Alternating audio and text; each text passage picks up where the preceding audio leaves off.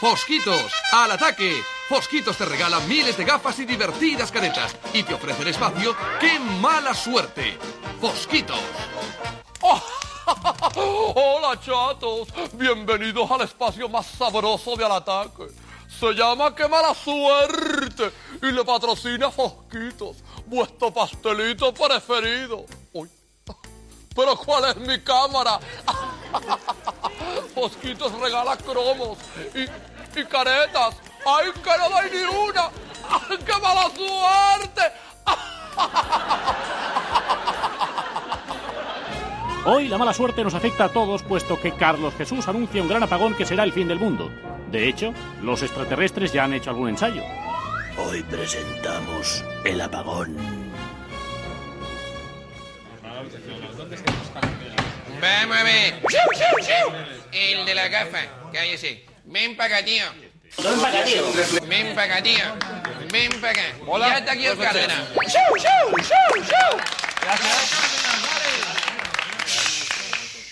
Perdón por el, por el retraso antes que nada. No estaría con ninguna pelandusca, ¿Y a ¿verdad? usted qué le importa? A ver. Mira que puedo ver. Mira que puedo ver más allá, ¿eh? O sea, con el tercer ojo, ¿no? Mm, Bueno, es que mi cerebro, mi cerebro es muy superior al tuyo. ¿Cuál es la diferencia que hay entre el suyo y el mío? Bueno, que el mío está desarrollado a través del Espíritu de Cristo y entonces tiene un millón, está comparado, o sea, a la edad crística, a la edad crística de Cristo. Ahora mismo he alcanzado, a través de la sabiduría y los contactos que tenemos con Yahvé, con Jesús y María, pues he alcanzado un nivel crístico, en el nivel de Cristo. Vaya imaginación. ¿Qué? Está que se sale, ¿eh? Por muy nivel críptico crítico que tenga usted, tendrá cinco sentidos como los demás, ¿no? Mm, No. Tú que eres un pobre desgraciado. Tienes cinco sentidos. Un momento, eres, No le falte, no es un pobre desgraciado. Y yo tengo siete. En Ganímede, por ejemplo, hay siete sentidos. Aquí cinco. ¿Cuáles son los siete? Está el ver, oír, oler, gustar y tocar, y luego está la clarividencia y la telepatía cósmica, que es por la que nosotros, nosotros logramos a través de la telepatía cósmica, que es por la, que, por la cual nosotros nos contactamos con ellos. Carlos Jesús, Ishba.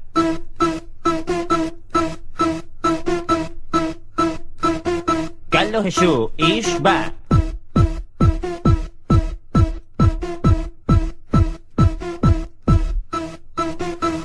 Yo ya he entrado en este cuerpo. Esta voz no era la misma que antes había. Carlos Jesús, Ishba.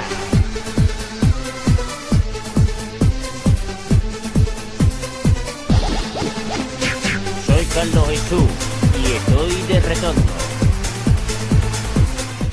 Bueno, Antonio, estamos otra vez en la publicidad y vamos a intentar por enésima vez pinchar el audio en vivo, a ver si lo conseguimos. Ya sabéis que, eh, como dijo Guillem Caballé, los podcasts son mediocres o sin medios, pero nosotros tenemos la suerte de cumplir ambas condiciones. Somos mediocres y además no tenemos medios, con lo cual eh, pues hacemos lo que podemos, ¿no? Esto es como, como un barco tripulado con, por monos, ¿no? Como que llega de Monkey Island, pues exactamente lo mismo. Esto, esto es el MS2 Plus, básicamente.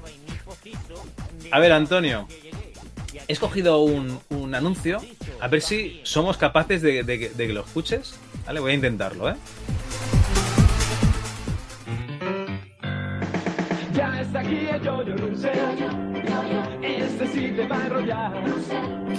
Si tú vales enrollando, grandes premios ganarás. Auténtico Rusel. Ajá. Bueno, este es un anuncio de Yoyo Russell que es de 1989 y que yo no encontraba ningún anuncio de yoyos, pero Marco, que cuando esté escuchando esto, muchísimas gracias, eh, nos consiguió encontrar este anuncio y realmente lo he visto y estos yoyos Russell eran los pijos, yo porque yo me acuerdo que había varios tipos de yoyos y estos eran eh, los yoyos pijos, los yoyos Russell. No sé si, Antonio, tú que has vivido más que yo, seguramente has vivido más épocas de, de- moda de, de yoyos. Yo recuerdo verlos en el equipo A y de repente se pusieron de moda los yoyos en, en España. Yo creo que he vivido dos épocas de, de modas de yoyos, que todo el mundo estaba haciendo el gilipollas con el yoyo, a ver si conseguía hacer algún truco. Incluso que en los programas infantiles, ¿no? Pues salían señores con la gorra hacia atrás y normalmente chaquetas extrañas y gafas de sol haciendo como, como trucos, ¿no? Sí, sí. Lo tienes que recordar. Haciendo molar lo- los yoyos. Eso. Intentando molar. Y no lo he traído por, por tus teorías de- del molar y tal, ¿vale? Ya sabes, eso de, de salir con chicas, ¿no? Follar en el jacuzzi y todo esto, ¿no? No van por ahí los tiros. Esto va porque hemos conseguido el efecto yo-yo. Y es que en diciembre, gracias a, a, Evox, tuvimos que, chapar el garito, ¿vale? Cerrar, recoger velas, echar a toda la gente del feed del MS2 Club en diciembre, ¿eh? Después de eh, nueve meses de vida, habíamos conseguido 550 suscriptores aproximadamente. Te estás refiriendo a la purga, ¿no?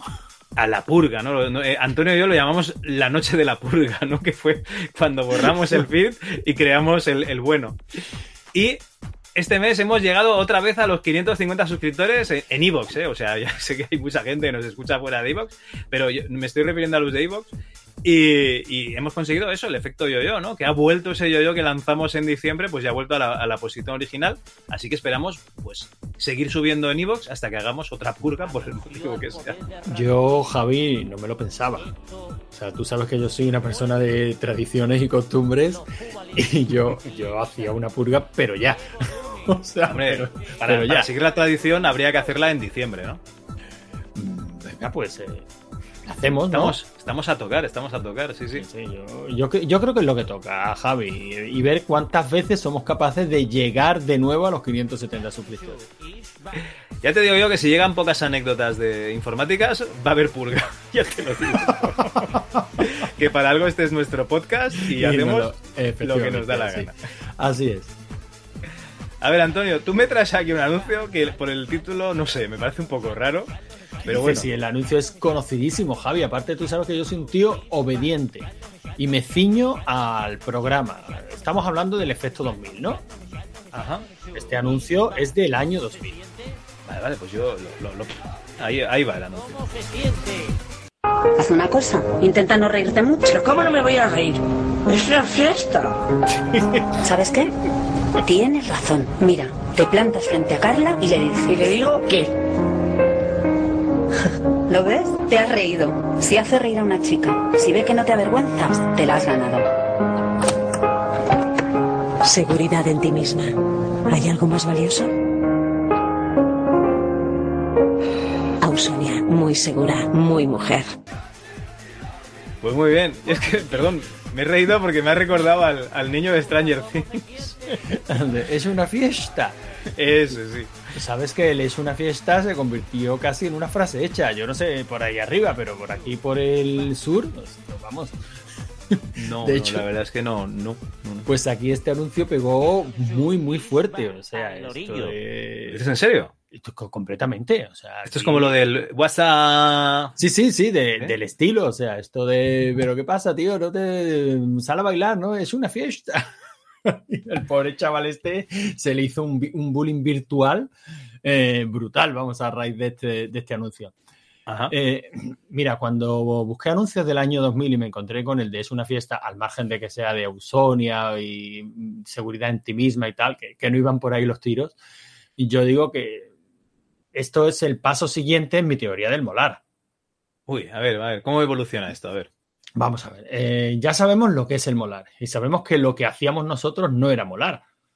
Ujú. O sea, Sí, nos lo has dejado, nos lo has dejado eh, cristalino, vamos, nos lo has dejado eh, meridianamente claro. Y claro, eh, y yo quiero que nuestros oyentes se den cuenta de ellos, crezcan. Y Pero crecer, capaces- ya nuestros, nuestros oyentes ya crecerán ya solo a lo ancho. No, no, no, no, digo. estamos hablando de la edad mental, ¿no? Eh, Ah, vale, vale. Y, y salgan de ese coche y se planten delante de la chica que le gusta y le sonrían y, y digan, no te avergüences de lo que eres. Sí, sois frikis, eh, habéis pasado la infancia jugando al PC, cosa que no mola nada, pero, pero ya tenéis edad de, de salir, de dar un pasito más, ¿no? De, de- de abandonar los brazos de, de vuestras mamás y de ir por ahí, pues a ver si poco a poco vamos consiguiendo que lleguéis a molar. O sea, Ojo en que la- en si la primera casado, en, en la España, primera por lo que sea, Javi, en España solo te permiten que te cases con una mujer. O sea, Sí, sí, cuidado, no hagas caso a Antonio si ya estás casado, ¿eh?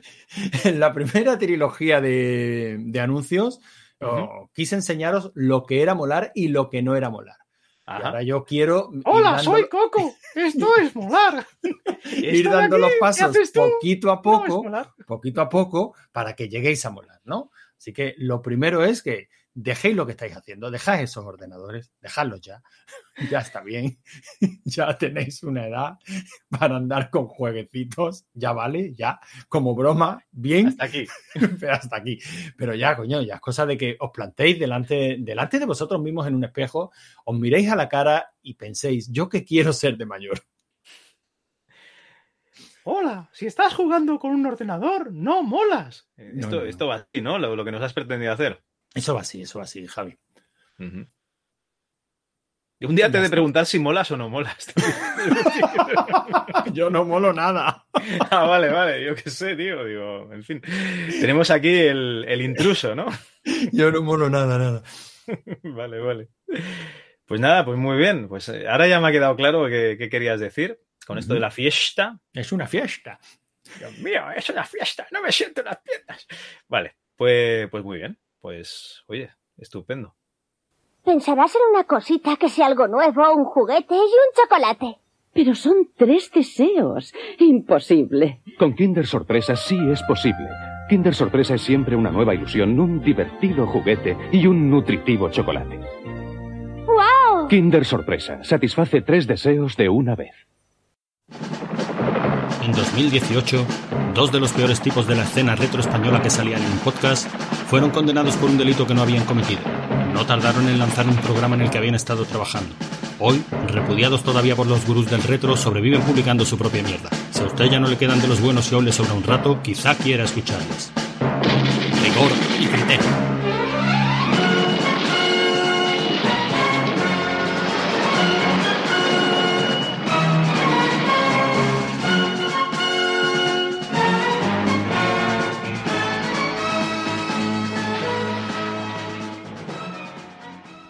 La colección de videojuegos 99.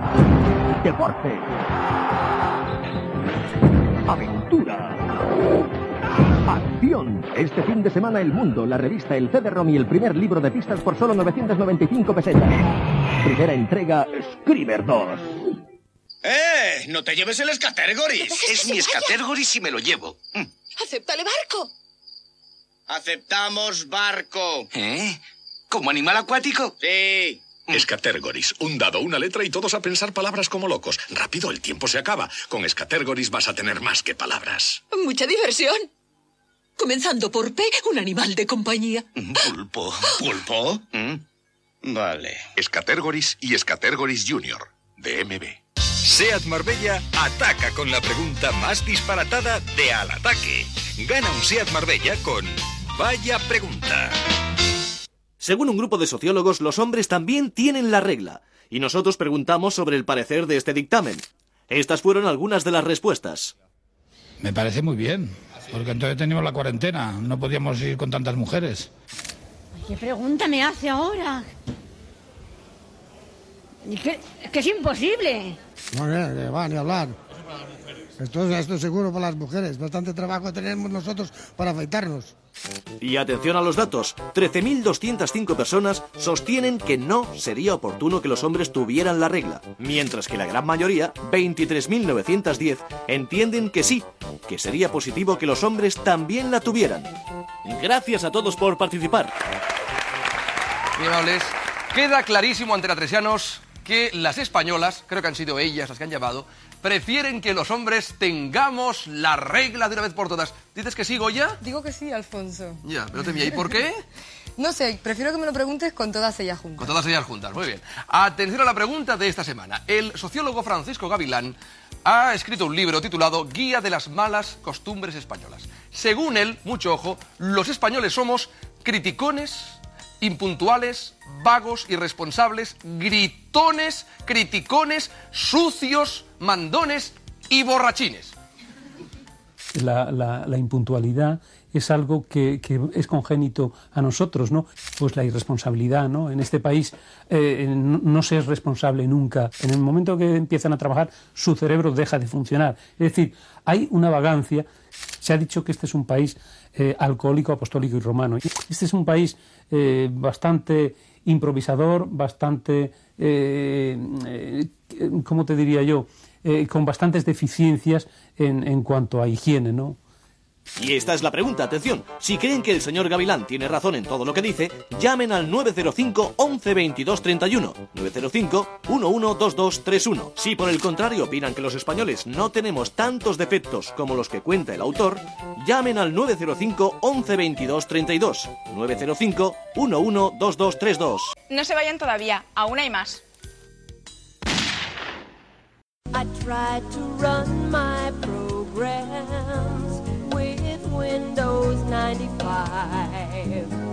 Eight megs is recommended, but I've got only five. So there it was, my system, completely obsoleted. Typing fat names with my fingers cursing out loud at my mouse, killing my software with Windows, killing my software with Windows, needing more disk space with Windows, needing new programs. Bueno, Antonio, oye, eh, pediste una sección a la gente y la gente te ha correspondido y te ha dado una sección, anécdotas informáticas. Vamos a subtitularlo parte 1 porque esperamos que nos vayan cayendo pues más anécdotas por aquí.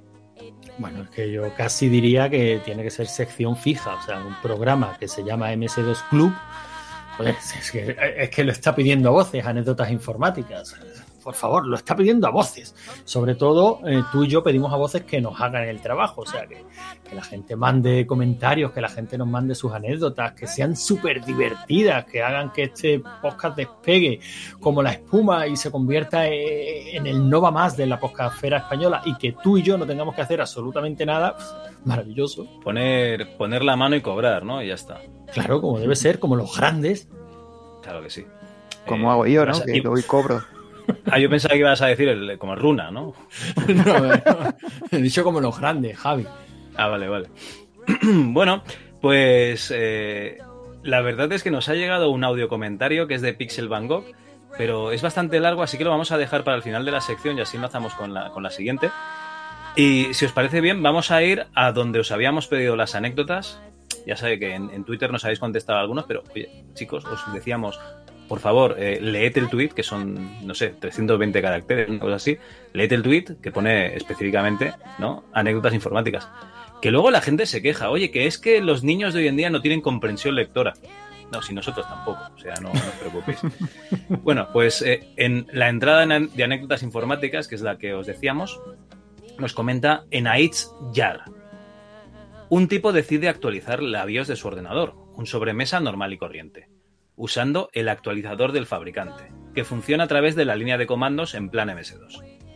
Resulta que teclea mal el nombre del archivo de la nueva BIOS y el programa de actualización decide por su cuenta que va a buscar por si encontrase alguna BIOS compatible en el ordenador. ¿Qué es lo que pasa? Que encuentra una en el CD de los drivers que estaba casualmente metido en el lector, pero era la primera edición. Se instala ante el estupor del usuario que ve horrorizado cómo se sobrescribe la BIOS con una versión prehistórica que no es compatible con su magnífico procesador último modelo. El usuario pasa el resto del día buscando en eBay, en la casa de un amigo cuyo ordenador sí funciona, un procesador antiguo que sea compatible con su nueva vieja BIOS. Enaitz, aquí dices un tipo, pero esto es como lo de un amigo mío tiene problemas en casa, o sea, ¿es- ¿eres tú, Enaitz? Tiene toda la pinta, ¿no?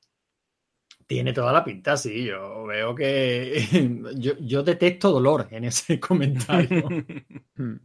Es que la BIOS mejor no tocarla, tío. Que eso Claro, es es muy. que no si funciona, si funciona, si funciona, no la toques. hombre. Claro, si es que llevamos años escuchando esa frase que, que parece ser que todos deberíamos de llevar tatuadas en la frente y que no, no le hacemos caso nunca. Ojo, pero sobre todo en la BIOS. Eh, si es alguna otra cosa, pues bueno, más fácil de arreglar. Pero la BIOS, como te la cargues. Hostia, yo flashear consolas y tal, vale, pero un ordenador actualizarle la BIOS, mm, nunca. Claro, a lo mejor si la tienes que actualizar por meterle, yo qué sé, eh, a la placa una CPU que si no, no puedes meterlo de ninguna otra manera, vale, ¿no? Pero si no, no. eso no se toca. Caca. Bueno, yo he pecado de eso porque también lo he hecho, pero bueno, afortunadamente sin no, no me ha pasado nada. Yo también, yo también lo he hecho y, y- y he de, y he de reconocer que cuando está uno viendo ese mensajito en pantalla que dice si en este momento Cuidado. apagas el ordenador o se va la luz, te vas a ir a tomar mucho por culo, yo lo he pasado mal, he cruzado los dedos fuertes, he rezado. Se hace largo, ¿eh? Y eso no tarda la- mucho, pero si ese se rato hace se hace largo, largo, dices. se hace "Hostia, largo de cojones". Que no pase nada. Que salga el mensaje de la actualización ha sido exitosa, ¿no? Sí, y, arrancar de nuevo a ver si ha funcionado todo. sí. A ver si de verdad. Esteban nos comenta que tiene dos anécdotas. Eh, dice, me las contó mi hermano de un amigo suyo informático. No sé si era broma o, o qué, pero ahí van. Cosas pasadas de mediados de los 90. Sí, sí, un amigo. Ya, ya. la primera es, le llama a un cliente que se acababan de informatizar en la empresa porque no le entran más datos. Llega el informático y se encuentra la disquetera llena de hojas bien dobladitas dentro. Madre mía. Venga. Madre mía. Eso no se lo cree nadie, Javi. Bueno, no, no, joder, a mí no me sorprendería, ¿eh? Que tú ten en cuenta que joder, hay gente que en- igual en su nunca había visto en su vida un ordenador, de repente le plantan uno ahí en la mesa en la oficina, igual no le han explicado nada y vete a saber. No, pero hay algo, hay algo que todos sabemos intuitivamente, que es el esquema de colores y el esquema de tamaños. O sea, si tú No tienes sé, que ¿eh? doblar un folio en cuatro Mm. para que entre en una disquetera, Joder, dices, esto no uf. está hecho para esto. No sé, No sé, ¿eh? no sé. No, no sé. Yo tengo un colega informático que me decía que se había encontrado, ahora no recuerdo si eran CDs, ¿vale? Lo que es un CD, o disquetes de 5 y cuarto recortados a tamaño disquete para que cupiesen en la disquetera. No estoy seguro, ¿vale? De qué eran, pero él, él me lo decía y lo, lo daba como, como válido, que lo había visto él. Hostias, yo eso lo veo demasiado y no, y no me caben más datos. ¿Más datos de qué? En una disquetera metiendo papeles doblados que te cabe un folio, dos folios. No, o sea, no. Lo siento, archiva- pero no, no me lo creo. Qué archivador de mierda, ¿no? Será que tengo más fe en la humanidad que vosotros, pero no me lo creo. Oye, igual tenía dos disqueteras, Antonio. Eso sí. Una de entrada y una de salida. Una de cinco y cuarto y otra de tres y medio. Hombre, la de 5 y cuarto seguramente cabía más cosas. En fin, bueno, no sé, no sé, puede ser, puede ser, pero no me lo, me, me cuesta trabajo creerlo. Bueno, va la segunda. Ah, Va a haber un cliente porque su ratón no se mueve más de media pantalla. Este, este yo lo he visto, ¿eh? Este, este es verídico, seguro.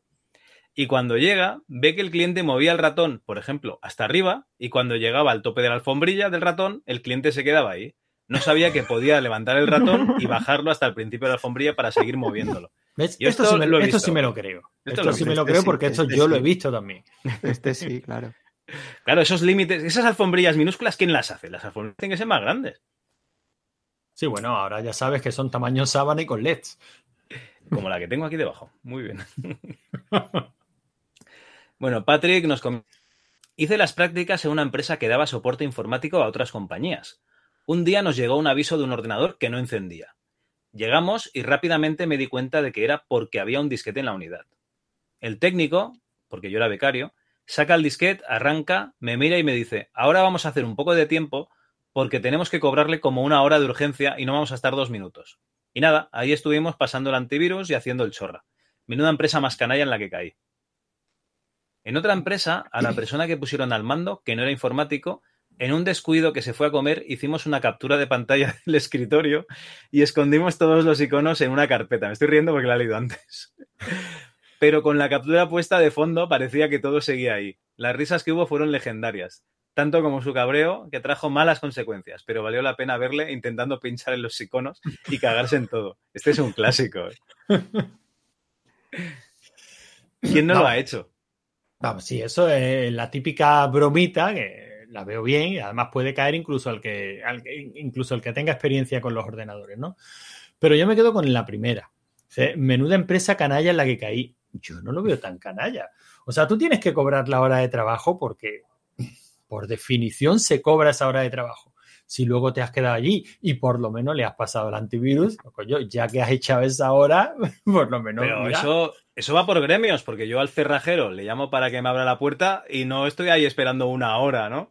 Yo lo que espero es que me la abra rápido. Eso va Ya, a ser el gremio. Claro, pero el tema es que el cerrajero, cuando te abre la puerta, tú ves el cielo abierto y el informático llega. Es- Esto es lo típico de es que ha llegado usted, le ha dado un botón y me ha cobrado 50 euros. Y dice, no por darle un botón, sino por saber a qué botón darle. Claro. Pero, pero eso a nivel informático todo el mundo no lo entiende.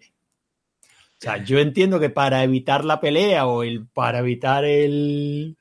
eh, es que no has hecho nada y fíjate lo que me vas a cobrar, bueno, pues tú te roneas allí una horita, le pasas su antivirus y a tomar por saco. Yo estoy muy a favor de la empresa, ¿eh? Bueno, al menos estuvieron la hora, o sea, realmente le cobraron. la Claro, claro. estuvieron. O sea, di- distinto es que llegan allí, uy, tiene usted aquí un problemón de la hostia, echas toda la mañana. No, eso no, eso está feo. Pero si es que la hora se la vas a cobrar, si es que hay que cobrar ese desplazamiento, es que son dos personas que han ido a. No, no, no. Muy a, A sacar un disquete. Bueno, Sacar un- Hombre, le, le puede haber instalado algo, un programilla o algo también, ¿no? Ya de paso, ya que ah, estaba. si le pasó el antivirus. ¿Qué más quieres? Nadie pasa el antivirus. Joder, el antivirus tarda como, ¿qué? Cinco minutos. como- No, en aquella época seguro que no tardaba cinco No, no, minutos. no. Bueno, y, pero- y a, y a lo mejor le desfragmentaron el disco duro y todo. Yo, yo muy Hombre, a eso, favor, eso, muy a eso, tope. eso tarda más, eso sí. Bueno, y se lo defragmentaron y se lo vieron a fragmentar si hacía falta. ¿Qué pasase esa hora? Y, y volvieron a meter el disquete, ¿no? claro. La pregunta es, ¿le explicaron al señor que había allí que tenía que quitar el disquete o no? No, Claro, porque, porque- entonces mm, pierdes la siguiente visita. Tú ves, eso ya. Eso te lo callas. Bueno, por lo menos le esconderían el disquete para que no lo volviera a meter. ¿eh? ¿Qué pone aquí? O no more Mandy, ¿no? bueno, Kelmer nos dice lo siguiente. Eh, hay que decir que Kelmer lo explicó súper conciso y tal, eh, y detallado en el grupo de Telegram. Le dije, pero tío, ponlo en la página web. Y aquí nos hizo la siguiente línea. O sea, una línea. ¿eh? Una vez pedí a un equipo de frontend deslocalizado, abre comillas, está bien el resultado, pero sangradme más el texto, cierro comillas. Y me lo pintaron de rojo. Mm, bueno, también me resulta difícil de creer. Bueno, según como cojas tú el, el Google Translate, ¿vale? No sé si insinuaba que eran indios o alguna cosa por el estilo. Entonces coges eh, la palabra sangre, ¿no? A lo mejor en según qué idioma te lo traduce como rojo Claro, sí, sí, lo entendieron como colorearme el texto o algo así, sí. y, y los indios ahí diciendo, este tío es subnormal, no puede colorear el texto. No sé, en fin. Bueno, aquí el, el compañero Raúl Pacman, ya sabéis, ese chico que hace un podcast nuevo cada, cada mes, eh, tiene 2.600 píldoras, tiene el desván del bolsilibro, ¿vale? el primero habla de la Atari 2600 y el segundo habla de, esos, eh, de esas novelas de Aduro, ¿no? o de Apeseta, según la época en que vivieron vuestros padres, abuelos, etcétera. Pues nos deja unas cuantas, varias décadas de trabajar con máquinas sin alma, gente sin alma y yo mismo sin alma me han proporcionado muchas anécdotas. Dejo tres cortitas. La primera es la siguiente. Me fui, entre paréntesis, puteado, de un trabajo donde tenía que subir a producción la actualización de una aplicación. ¿Vale? ¿Está ahí bien? Nunca llegué a acabarlo. Aunque las últimas semanas que estuve allí, los jefes pensaron que sí que lo estaba haciendo. El último día que estuve, a última hora, en el último minuto antes de irme, dejé subido en un servidor un archivo perdón, un archivo zip corrupto donde se suponía que estaba mi trabajo. Me estuvieron llamando varias semanas para decirme que les daba error. No podían abrir el archivo. Creo que me siguieron llamando desesperadamente un mes más y ya nunca les cogí el teléfono. Dice la leyenda que se oye gritar al supuesto archivo zip las noches de luna llena. que eres un cabrón, Raúl. Ay. Bueno, bueno. Sí, claro, es, es como, eh, yo qué sé, el último día de, de- de trabajo de una empresa, ¿no? Y que te dice, venga, frega el almacén. Y tú al igual, ¿sabes? Sí, sí. La fregona y te pones ahí al lado de la puerta a, a- a, yo qué sé, a repasar un metro cuadrado. Te, te lo voy a dejar bonito, sí, sí.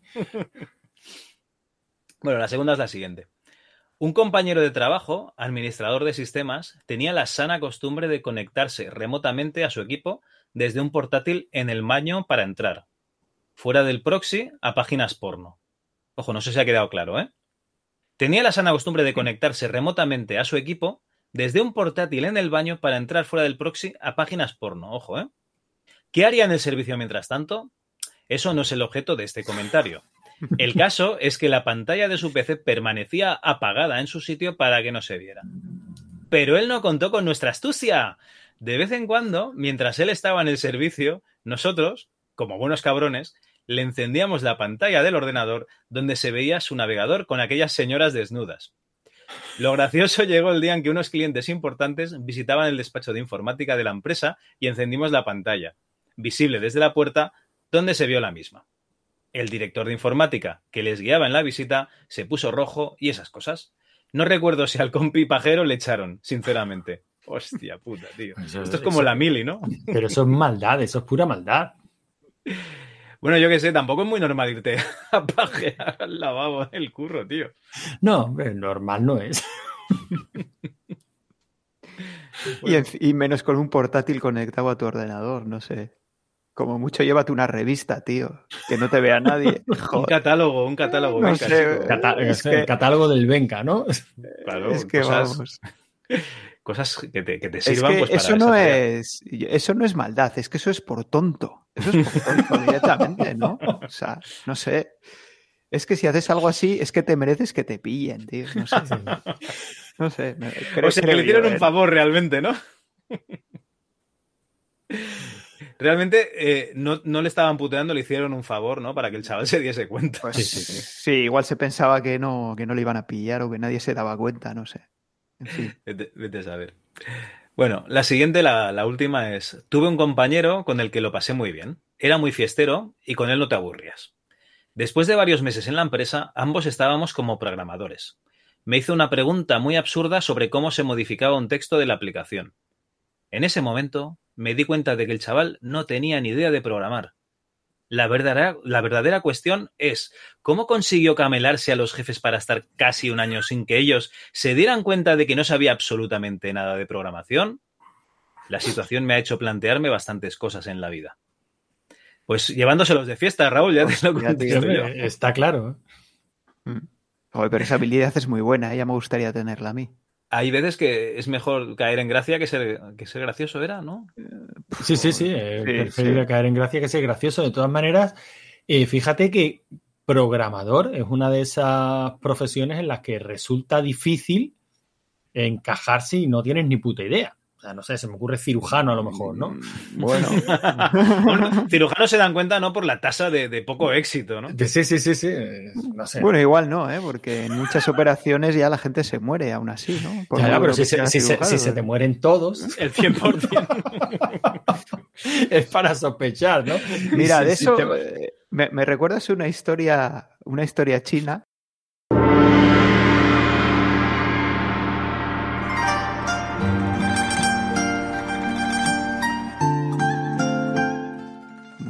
Muy, buena, de un médico, Ajá. que es que un emperador, ¿no? Eh, se, se le murió el médico suyo que tenía y fue a elegir otro, ¿no? En todo, en todo su, su reino. Y entonces ordenó que todos los médicos pusieran en su ventana tantas velas como pacientes se le hubieran muerto, ¿no? Y entonces salió ahí a, a, bueno, pues a buscar su nuevo médico y entonces vio, pues claro, todas las ventanas de los médicos llenas de velas, ¿no? Algunos hasta en las puertas no, tenían ni sitio para tantas velas. Hasta que encontró uno que tenía solo dos velas y entonces dijo, joder, pues este, con este me quedo, ¿no? Y ya, bueno, pues se lo lleva al palacio y tal y, le pregunta, oye, ¿y, y tú cómo has hecho para, para que solo se te hayan muerto dos, dos pacientes? Y dice, bueno, es que he empezado a ejercer esta mañana. Hostia, ya se han muerto dos, ¿sabes? Hombre, está claro que, que para fregar los platos, o sea, al que no frega los platos no se le rompen directamente. Eso sí, Está claro. Sí, sí, eso, Eso es, eso eso es es. evidente. Eso es. Madre mía. Bueno, Bueno, yo, a, mí pues- me, a mí me gustaría que nos escribiera el compañero de Raúl. y, que nos explique, hace, ¿no? y claro, y que nos explique a todos cómo Leche estuvo una- en un año trabajando de programador sin tener ni puta idea de programación. Bueno, una- un año que Raúl sepa. que Raúl sepa, claro. Que igual Ah, todavía, A lo mejor está ahí todavía todavía. sigue haciendo lo mismo. Se camelaba a los compis, va, venga, hazme esta función. Ay, bueno, gracias, Raúl. Daianji, no sé si lo pronuncio bien, nos dice: Una vez no podía borrar una carpeta usando el comando RD, por más que la escribiera correctamente, no lo permitía. al final me di cuenta que la. Uy, que al final del nombre tenía un carácter invisible. Y para borrarla tenía que poner RD, nombre de la carpeta y teclear al 255 para generar el carácter invisible. Vale, esto es una anécdota que, que te pasó a ti. Eh, sí, claro, si el nombre que estás tú poniendo no, no coincide. Lo que pasa es que en Linux normalmente ya le das al tabulador y te coge. Y- te coge y el completa. ¿no? Es lo que te lo completa, sí. En dos, claro, en dos no. En dos no, no se puede. no se puede. Pues esto es todo. Esto es todo lo que nos habéis enviado. Eh, vamos a pasar, si queréis, a hacer una mini rondita de anécdotas informáticas por aquí. No sé si tenéis alguna, vosotros. Pues, pues, hombre, como no lo traíamos pensado, Javi, yo dejo que empiece la ERTE y mientras la pienso yo. Claro, claro, Pues yo, yo, yo tampoco lo vosotros. pero bueno, puedo, puedo comentar algo. Yo, yo no soy informático, así que no tengo anécdotas de- desde ese punto de vista, pero bueno, puedo contar alguna de cuando yo empecé la carrera allá en el año 92, Ajá. que, que en la sala de ordenadores, ¿no? Pues íbamos allí a, a estudiar, no, perdón, íbamos a jugar al Doom. Y claro, había gente que estaba haciendo allí los En trabajos. el año 92 ibais a jugar al Doom. Sí, sí. No, espera, Ajá. espera, espera, espera. Esto igual fue cuando yo ya estaba en segundo. Igual fue en segundo, bueno, no sé. Pues Vale, si no era el 92, el 93, eh, por ahí. 94. Vamos, Vamos, y había unos 386 allí en red eh, que la gente los usaba para trabajar, excepto los que los usábamos para jugar al Doom. Pero claro, para poder echar a los que estaban allí trabajando, pues había un truco, ¿no? Bueno, los juegos, o sea, el- los ordenadores, por supuesto, funcionaban con MS2 y con Windows 3.1. Y no sé por qué, pero si estabas trabajando en Windows 3.1 y alguien te mandaba un mensaje de texto, no me acuerdo con qué programa era, pero era un programa de MS2 que podías mandar un mensaje de texto, pues el ordenador se reseteaba. Hostia. Sí, sí. eh, entonces, claro, los cabrones que éramos nosotros cuando queríamos jugar al Doom y había gente trabajando, pues te ponías en uno libre, le mandabas un mensaje al- a los que estaban en Windows 3.1 y se le reseteaba el ordenador. Claro, normalmente sin que hubieran grabado el trabajo ni nada. O sea que se pillaban unos mosqueos, pero bueno, por lo menos al final ya conseguías, después de reseteárselo varias veces, pues conseguías que, que dejaran el ordenador libre Y jugar al Doom. y ya te Eso- ponías a jugar al Doom. Eso es bullying en toda regla. Eh, Ya lo veo más que sí. justificado. La, la verdad es que es- era, hay, hay que ser cabrón. Y ahora lo pienso y digo, joder, qué pedazo de cabrones. En fin. Hostia, yo no sé si con los primeros Windows el comando era netsen, ¿no? Y Es entonces que le no, podías joder, escribir no, un, no me- mensaje. no me acuerdo, pero sé que era mandar eh, un mensaje desde MS2 Sí. a, a alguien que estuviera en Windows 3.1 y, se- y se, y se reseteaba. No sé ni quién lo descubrió, ni cómo, ni nada, pero... ¿Qué carrera, ¿Qué carrera estudiaste en la Artes, por curiosidad? No, yo, yo estaba haciendo ingeniería industrial. Pues nada, chicos, si sois ingenieros industriales y alguna vez estabais y no. escribiendo vuestro trabajo de final de, de carrera y, y se os colgó el ordenador y luego alguien se puso a jugar al Doom, que sepáis que igual... Pues fue, fue la Eh, eh, igual fui yo. Bueno, pues nada, disculpas desde aquí, desde la distancia. Bueno, han pasado, han pasado ya no sé cuántos años, esto ha, pre- treinta y esto ha tantos. prescrito. Esto ha prescrito. Esto ha prescrito ya, no. En fin. Bueno, pues yo voy a, voy a contar una anécdota muy, muy sencilla. Igual me las he escuchado alguna que otra vez, Javi, pero No el, pasa caso nada. Es que, el caso es que mi flamante 486DX2, eh, mi dormitorio, a lo mejor de vez en cuando se venían unos colegas pues a echar unas partidillas, ¿no? A- al juego en cuestión que, que fuera, ¿no? En una de estas ocasiones, un sábado por la mañana, viernes noche de fiesta, eh, se pasan unos colegas a jugar y, estando ellos en, eh, arrancando el ordenador para irse a la carpeta de juegos y tal y poner el juego, eh, no sé si fuera el Cobra Mission. El caso es que había una contraseña. ¿El Cobra Mission tenía contraseña para jugar? Me quiere sonar que, que sí, que se la Puede pusiste a tu hermano. Sí, puede que, puede que fuera el Cobra Y, y- y que fue tu fecha de cumpleaños. O no, no, no, que va, no, no era mi fecha de cumpleaños. Sabes que mi hermano suele adornar, la adornar las crónicas lozanas para hacerlas más divertidas. Ah, Pero el caso es que eh, era necesaria una contraseña para, mm, para arrancar el juego, para entrar en una carpeta. No, no recuerdo exactamente lo que era, pero sí recuerdo que eh, yo estaba eh, sacando la leña al patio eh, mientras mis colegas arrancaban el ordenador. Tío, ¿cuál es la contraseña? Está apuntada en el ordenador. ¿Dónde? Joder, en el ordenador. Pues, no la veo, ¿en qué carpeta? No, no, en ninguna carpeta, en el ordenador. ¿Pero en qué ordenador? Joder, en el ordenador. Tuve que levantarme, eh, acelerar el proceso de aquello que yo estaba haciendo, acercarme a ellos y señalarles la torre y decirles, coño, aquí en el ordenador no la ves. Y es que efectivamente la contraseña estaba escrita boli encima de la torre en el, en el mismo ordenador, ¿no? Pero era la contraseña solo del Cobra Mission. Era la contraseña de no, no recuerdo, Javi. No sé si era el Cobra Mission o era alguna carpeta que tenía protegida con contraseña, que creo que había algún programilla de MS2 que te permitía hacer eso. Pero el caso es que yo la tenía allí apuntada directamente a boli. de- eh, Del porno, claro. claro, claro. Yo la tenía allí apuntada directamente a boli en la torre del ordenador. Un sitio muy seguro, claro. Sí, segurísimo, vamos, esto es como No, no, que- lo, lo digo en serio porque no la encontraban, o sea que. No, a, bueno, veces, sí. a veces esconder las cosas ahí a la vista es, Yo no es sé si mejor esto, si esto habla de la seguridad de la contraseña, de la estulticia de mis compañeros, pero Madre mía. Bueno, yo podría contar la de la, la del ordenador que nos encontramos con cosas oscuras dentro, que ya lo contamos en, en un rigor y criterio, pero me voy a retrotraer a, yo qué sé, el año 98-99.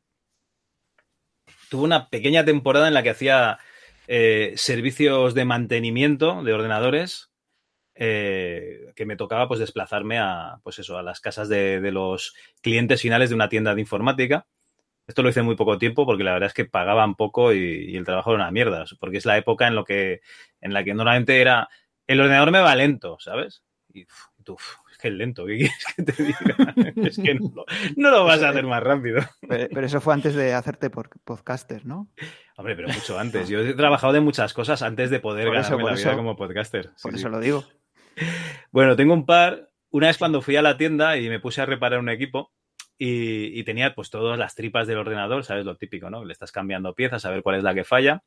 Y eso que, que la disquetera, vosotros sabéis que la disquetera de, de tres y medio tiene un motor. Que normalmente mm, está un poquito por debajo de la altura de, de lo que es la, la caja, para que cuando lo pongas en una superficie plana no, no, no se obture, ¿no? No, no, se, no se quede parado ese motor en lugar de girar. Pues bueno, pues resulta que hay algunas disqueteras que, que ese motor sobresale un poquito. Y yo no me di cuenta y dejé la disquetera en una superficie pues plana, ¿no? En una mesa, básicamente. Y al cabo de un rato, pues el ordenador se para y empieza a oler a quemado. Y es que se había quedado trabado ese motor, ¿no? Y entonces, pues, pues seguramente pues lo habría quemado.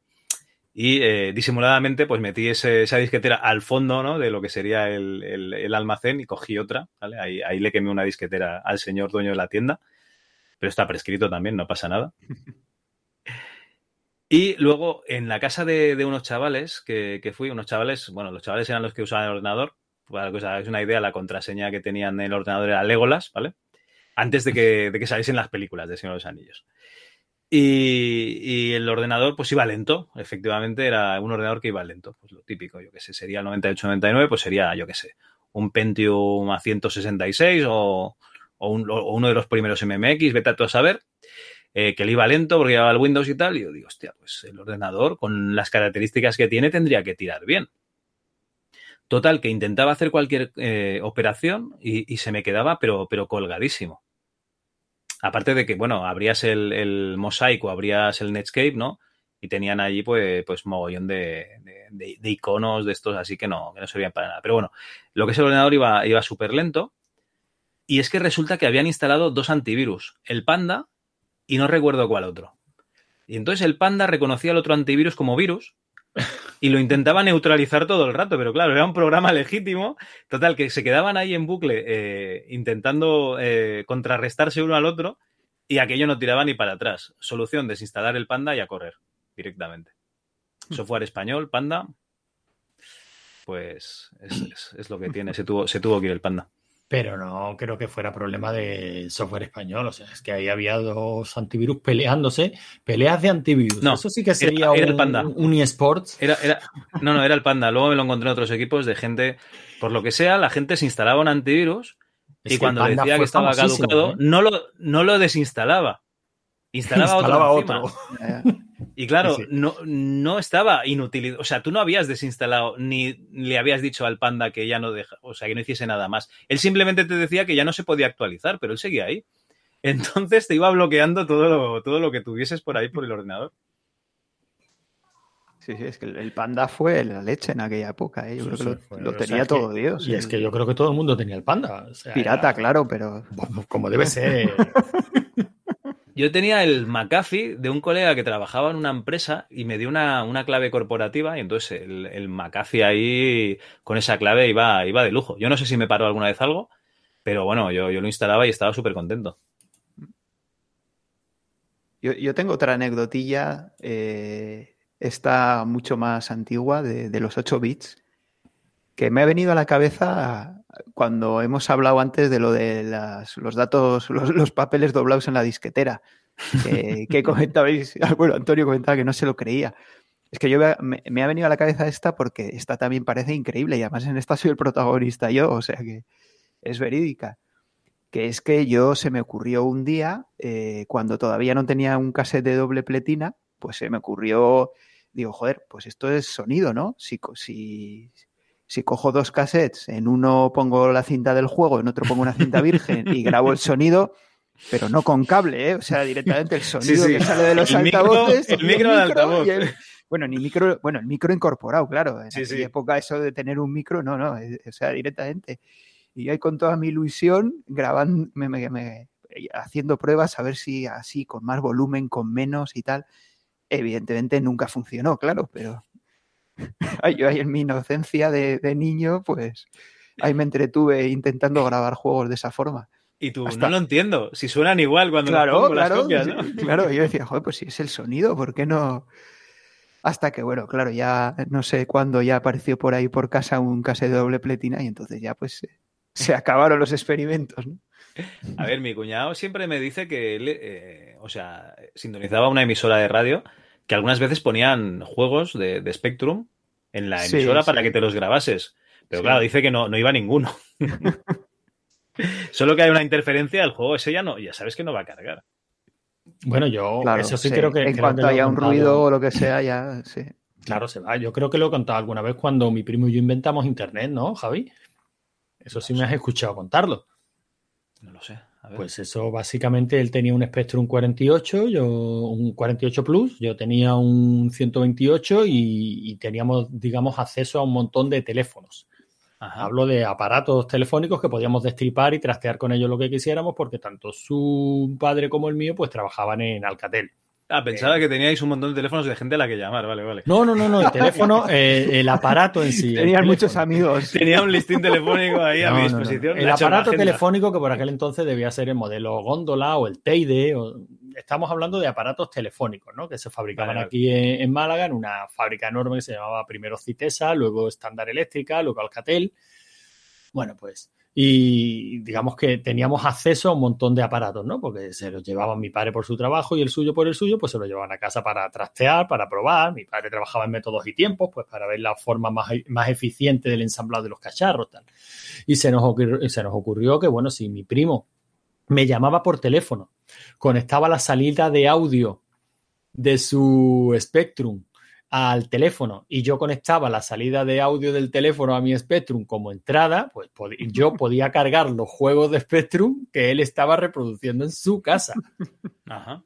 Y hicimos varios experimentos en esa línea, fracasando estrepitosamente como era de esperar, pero joder, si hubieran funcionado, hubiéramos inventado la FBS e Internet. Claro, no, lo una- hubiéramos, no lo hubiéramos inventado, pero nosotros no sabíamos que todo eso ya estaba inventado. Bueno, oye, son grandes ideas, pero que a lo mejor pues faltaban medios, ¿no? Claro, nos faltaban medios y a lo mejor llegábamos unos años tarde, pero para nosotros eso era el futuro. Hostia, ahora que dices eso de internet, yo recuerdo a mi colega Jordi, eh, Sai, que le llamamos, que, que una vez viene a la cafetería, se estaba partiendo. Digo, ¿qué, tío, ¿qué te pasa? Dice, nada, que vengo de la pecera, la pecera era la sala de, lo- de los peces, claro, de la, de la facultad. Dice, ¿y no hay un tío que se copia el acceso directo del Internet Explorer en un disquete y dice, me voy a llevar internet a casa? Claro, tenía internet en un disquete, pero no. Por lo que sea, no funcionaba, ¿no? Bueno, eso de copiar accesos directos y pensar que te llevas el programa, te yo, llevas creo el que- programa. Yo creo que eso sigue pasando, ¿eh? Eso sí, eso sí. Bueno, bueno vamos Sí, a hacer el, una el cosa. co- el concepto ese de instalar programas y tal, eh, mucha gente no lo tiene claro qué es lo que significa, ¿eh? Y creen que el iconito del de escritorio es, Es el programa, sí, sí, y es sí, así, sí, sí. eso, eso sí. sí. Bueno, a ver, los que, los que teníamos dos, ¿no? Ya sabíamos que lo que instalabas normalmente iba toda una carpeta, perdón, a un directorio. Ahí no había problemas. Luego nos pasamos a Windows y ya empezaban a hacer cosas raras, ¿no? Varias carpetas, a C2 puntos, eh, Windows System 32, que si, que si el RecEdit, ¿vale? El registro del sistema y mierdas así.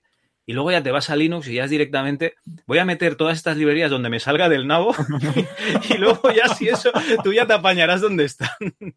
Y no solo eso, cuando saque una versión, vas a poder disfrutar de esa versión también sin quitar los otros ficheros. Y harás una purga tú cuando te dé la gana.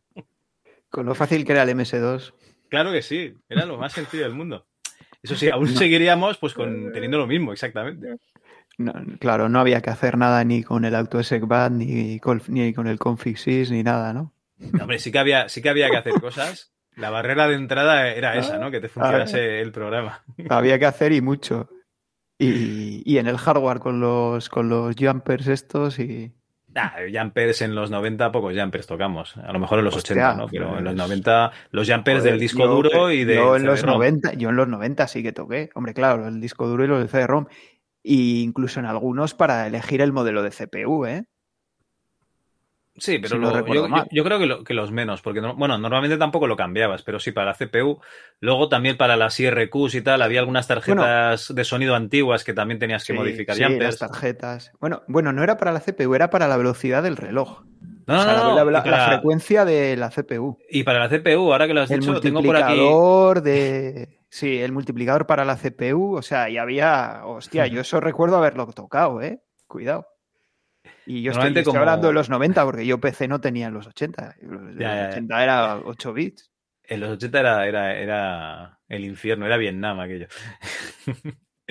bueno, chicos, eh, vamos a hacer lo siguiente. En lugar de enviar las anécdotas a- aquí a la, a la página web de MS2 Club, que parece ser que, que- que os cuesta encontrar dónde está, ¿vale? Que era una entrada que ponía anécdotas informáticas. Haremos lo siguiente. Enviáis las anécdotas informáticas al correo electrónico hola arroba ms2.club ¿vale? Nos ponéis ahí anécdotas informáticas, nos escribís el texto y las leeremos cuando tengamos unas pocas eh, en otro programa.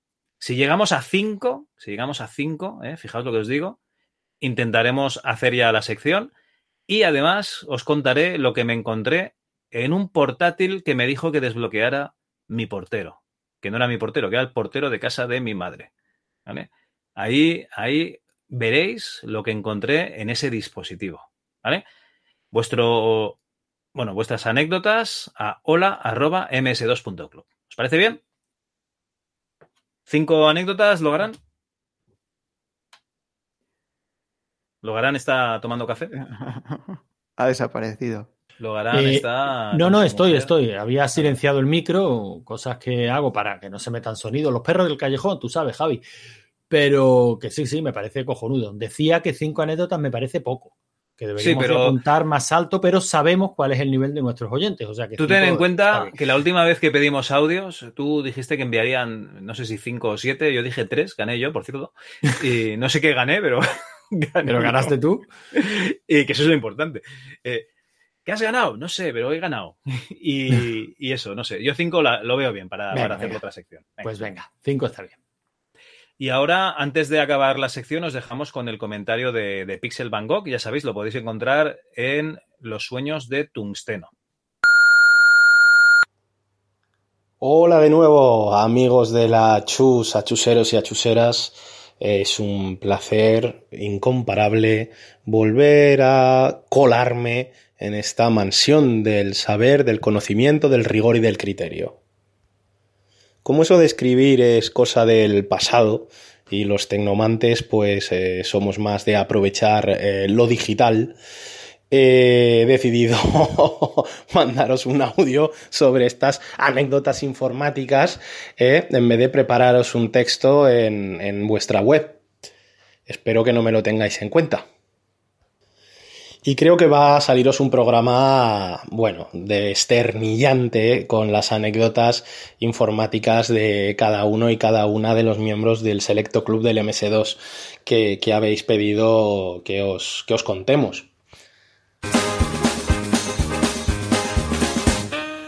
En mi caso, que ya os lo he contado alguna vez por encima en vuestro muro de comentario de iBox, pues resulta que yo tuve eh, la distinción de ser el único y exclusivo administrador de redes y sistemas y por ende eh, encargado del mantenimiento de los equipos de una oficina en pleno centro de Madrid, en Cibeles, eh, de unos 30 y pico, 40 usuarios, ya no me acuerdo, a donde yo llegué allí después de haber hecho un curso de 5 meses de- del paro, del INEM, y de redes y sistemas, eh, administrado, ¿cómo era? Auxiliar técnico de redes y sistemas.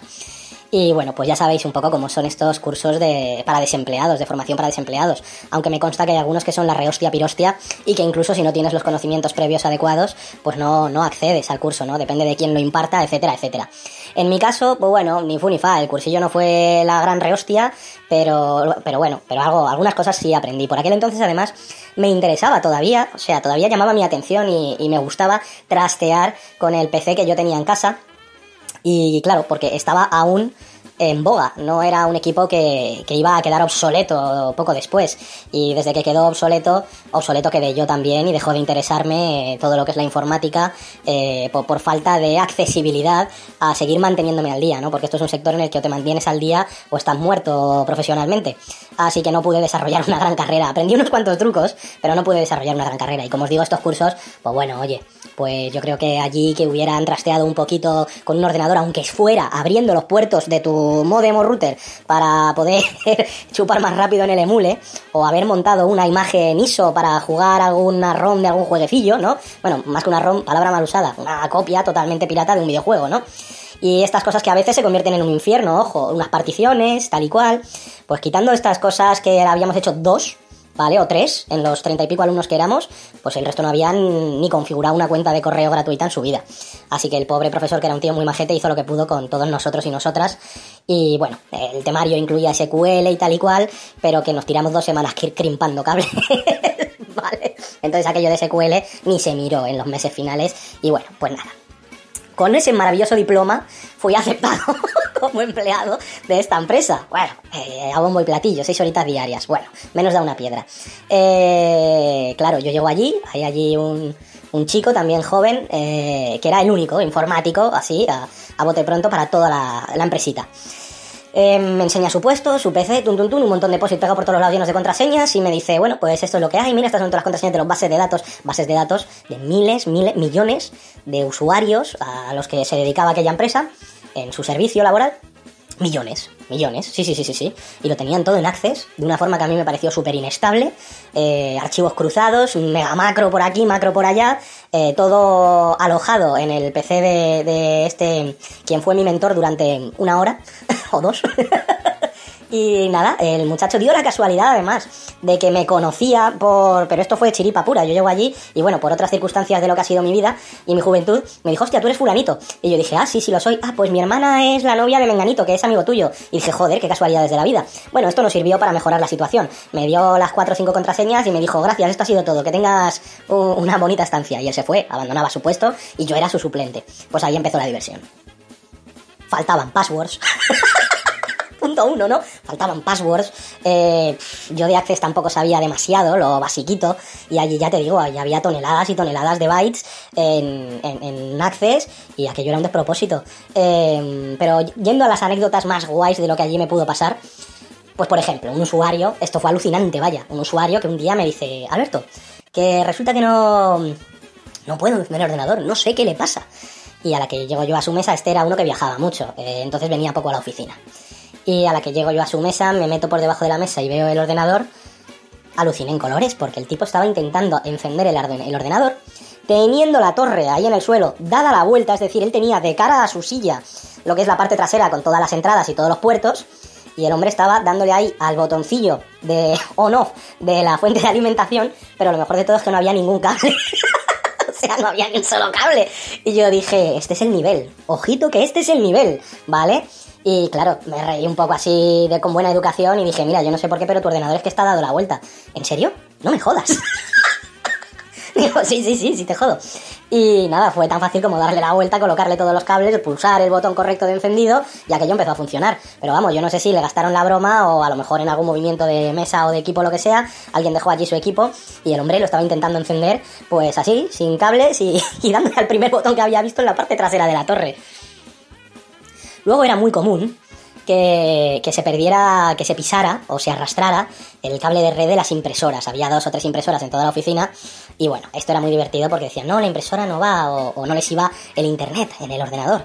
Y, y estamos hablando de una época en la que, bueno, sí, seguramente pues el, eh, todo lo que es el wifi y todo eso... Eh, pues ya no recuerdo yo si eso estaba en boga o no, eh, todo esto. Lo que había eran los típicos cables de red por todos lados. Ha- Hablo de hace bastantes años de esto, ¿eh? Pues a lo mejor 17 años, 16 años fácil. Y... Y lo pisaban mucho el cable. Entonces yo aquí hacía de espabilado, de pícaro, y yo decía, uff, que no te va el ordenador bien, ¿eh? Madre, qué drama. Espérate que voy a hacer unas cositas. Y yo mataba las horas muertas que tenía allí, más horas muertas que en la guerra, y yo las mataba eh, sentándome ahí en la silla de este pobre usuario o usuaria, y me metía en la BIOS, y iba para arriba, para abajo, sin hacer nada, en verdad, ¿no? Cambiaba una cosa, luego la devolvía a su sitio, me tiraba ahí 10-15 minutitos. Al final me agachaba, ponía el cable en su sitio y le decía, ya está arreglado, ¿no? Era tremendamente satisfactorio cuando te decían, jo, gracias que estás aquí, ¿eh? Menos mal. Si no hubiese perdido la mañana, ¿no? El que estaba perdiendo la mañana era yo, sinceramente. Y bueno, rápidamente allí, pues eh, los jefes de la empresa, que tampoco tenían muy claro qué era lo que querían para su empresa, ni qué servicios tenían contratados, ni realmente es un misterio que supieran cómo funcionaba tecnológicamente y digitalmente su empresa, porque aquello era un despropósito. Y estoy convencido de que estaban haciendo pues mucha pasta, dinero a expuertas, dado el, el- el sector al que se dedicaban y la gente que había allí trabajando y el tipo de oficina que era y tal, allí se funcionaban. Pero es sobrecogedor como algo puede funcionar eh, sobre dos palillos de montavientes, ¿no? ¿Cómo puedes poner un rinoceronte haciendo equilibrio en dos palillos de montavientes? Eso era lo que estaba ocurriendo allí. Y, y los usuarios eran un cachondeo, porque otro, por ejemplo, no, este es uno que llegó nuevo, llegó más tarde mía. Y yo no sé si recordáis este capítulo de Los Simpsons que aparece un tío que es Grimes, ¿no? Grimito.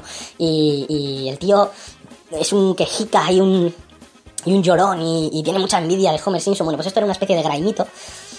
Y el tío solo sabía quejarse. Bueno, pues el tío a los pocos días de llegar allá a la oficina, nuevísimo, nuevísimo el tío, un tío, o sea, mucho más calvo que yo, ¿eh? Un tío de cierta edad. Me dice, este ratón me lo tienes que cambiar, así, ¿no? Imperativamente. Y yo le decía, perdona, ¿por qué? "Eh, está muy duro, es, es- es imposible trabajar con él. Digo, está muy duro. Digo, ¿qué le pasa a este? Total. Me acerco allí a su puesto, compruebo el ratón, pues bueno, pues un ratón de 10 pavos, de estos de oficina que no van a ningún lado, y Santas Pascuas, pero que de duro no tenía nada, ¿no? Digo, pues este ratón va perfectamente. No creo que yo pueda pedir un presupuesto para ir a comprarte otro ahora, porque yo valoro que funciona perfectamente. Y el tío se enfadó muchísimo, ¿no? Se lo tomó como algo personal, incluso yo creo.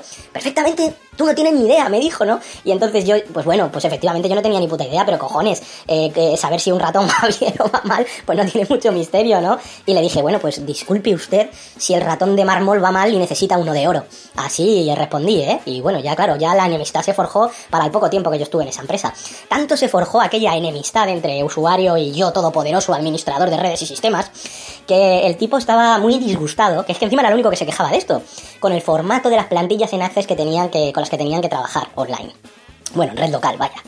Y entonces me decía que, que cómo era posible, que esto estaba muy mal, que había que cambiarlo, que tal. Claro, a todo esto, lo que decía al principio, a mí nadie me dejó los passwords para, para poder tocar ciertas cosas. Y bueno, yo le dije al tío, vale, muy bien.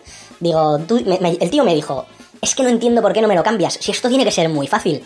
Pues ni corto ni precioso me levanté de mi silla, la moví, se la ofrecí y le dije, siéntate tú y hazlo tú, si es tan fácil. El tío se sentó en mi sillo, en mi silla, eh, minimizó y maximizó la misma ventana tres veces, mm, fue con el ratón de un extremo a otro del escritorio y en menos de 25 segundos volvió a levantarse y se fue de allí resoplando. O sea, magnífico, ¿no? Fue una experiencia cojonuda. En realidad lo más emocionante que me pasó allí fue eh, cambiar bombillas, que también me tenían cambiando bombillas en el techo, y, y ir de- diariamente a la tienda de repuestos, bueno, semanalmente a la tienda de repuestos electrónicos, a por una RAM que hacía falta porque un ordenador iba a regulinchi, a por una fuente de alimentación porque uno había echado humo y ahí sí que me entretenía yo con el destornillador para arriba y para abajo, y... Y otra usuaria, recuerdo, ¿no? Que tenía un portátil, esta trabajaba en portátil en vez de en torre, y me llega un día muy, muy, muy alterada, ¿no? Y me dice, este ordenador tiene que estar mal. Y le digo, ¿por qué? Hace un ruido que me pone un dolor de cabeza que así es imposible trabajar. Bueno, el ordenador hacía el ruidillo de, de un pequeño ventiladorcillo, de un cooler que llevaba, y, ya está, ¿eh? O sea, no hacía ningún otro ruido, era el de un cooler. Y le dije, bueno, pero es que esto es así, no, no pasa nada. No sé, 0, 060 dBs, no lo sé, no soy técnico de sonido, pero vaya, por, por intentar ponernos en un contexto así ficticio.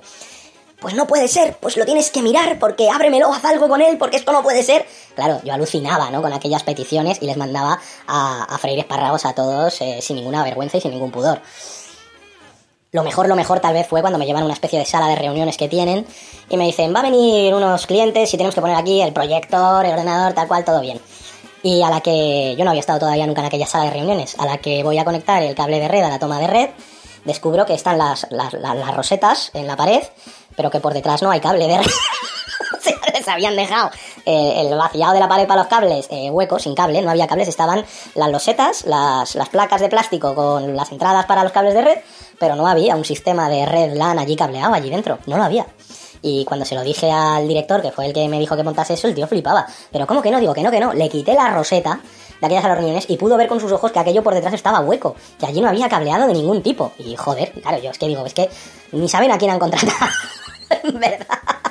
¿Eh? Porque claro, allí nadie podía valorar mis conocimientos porque es que el resto tenían todavía menos conocimientos de, de, todo esto. Al final fui muy honesto con ellos después de estos seis meses y les dije, mira, yo contrataría a una empresa de mantenimiento, no contrataría a otro informático, lo que tenéis aquí funciona cogido por alfileres y aquí necesitáis eh, que venga gente a poneroslo todo de cero bien e incluso que trabajéis con todo lo que tenéis aquí en algo parecido a Oracle o algo así, porque esto del Access os va a explotar el día menos pensado en la cara. Acepté mi despido y me fui feliz y contento, no sin desearle eh, el peor futuro laboral posible a aquel graimito. Vamos a ver qué nos cuentan el resto del club. Un abrazo. Y bueno, por favor, por favor, por favor, antes de despedirme, es que me acabo de acordar de lo mejor que me ha pasado nunca. Esto sí que me dejó a cuadros. Esto fue en, una empresa de telemarketing. ¿no? Pues me tenían a mí allí de encargadillo de, de, un pequeño grupo de personas y llega un señor que había estado por lo visto 3, 4, 5 años de baja. El pobre hombre, pues para que os hagáis a la idea, pues hombre, eh, ya se le veía, tenía cierta edad, ¿no? Cerca de la jubilación. Y, y tenía un aspecto de cuidado personal, pues peculiar, muy, ana, muy anacoreta, ¿no? Eh, muy eremita. Y, y, claro, me dijo el jefe que tenía bastante confianza conmigo. Tú, Alberto, a este hombre con mucha paciencia, ¿vale? Porque para él el ordenador eh, es mejor darle una palanca y una polea que un ordenador. Pero, pero es muy bueno hablando, es muy bueno haciendo sus ventas. Así que, por favor, ponle al día, enséñale y, y saquémosle para adelante.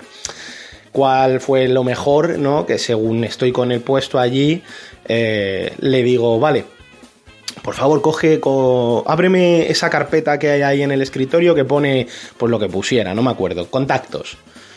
Y el hombre miraba la mesa, ¿no? Y dice, ¿qué carpeta? Digo, madre mía. No, no, no, en la pantalla del ordenador ahí en el escritorio, bueno, en la pantalla, ¿vale? ¿La ves? Ah, vale, ¿y cómo lo hago? Y le digo, pues coge el ratón y pin, dale dos veces ahí a la carpeta. Coge el hombre, el ratón de encima del escritorio y lo, lo, sostiene en vilo unos 10-15 centímetros por encima de la madera frente al monitor y ahí es donde yo ya me quedo con el culo torcido cuando el tipo coge y empieza a golpear el monitor justo donde está el icono de la carpeta con el ratón.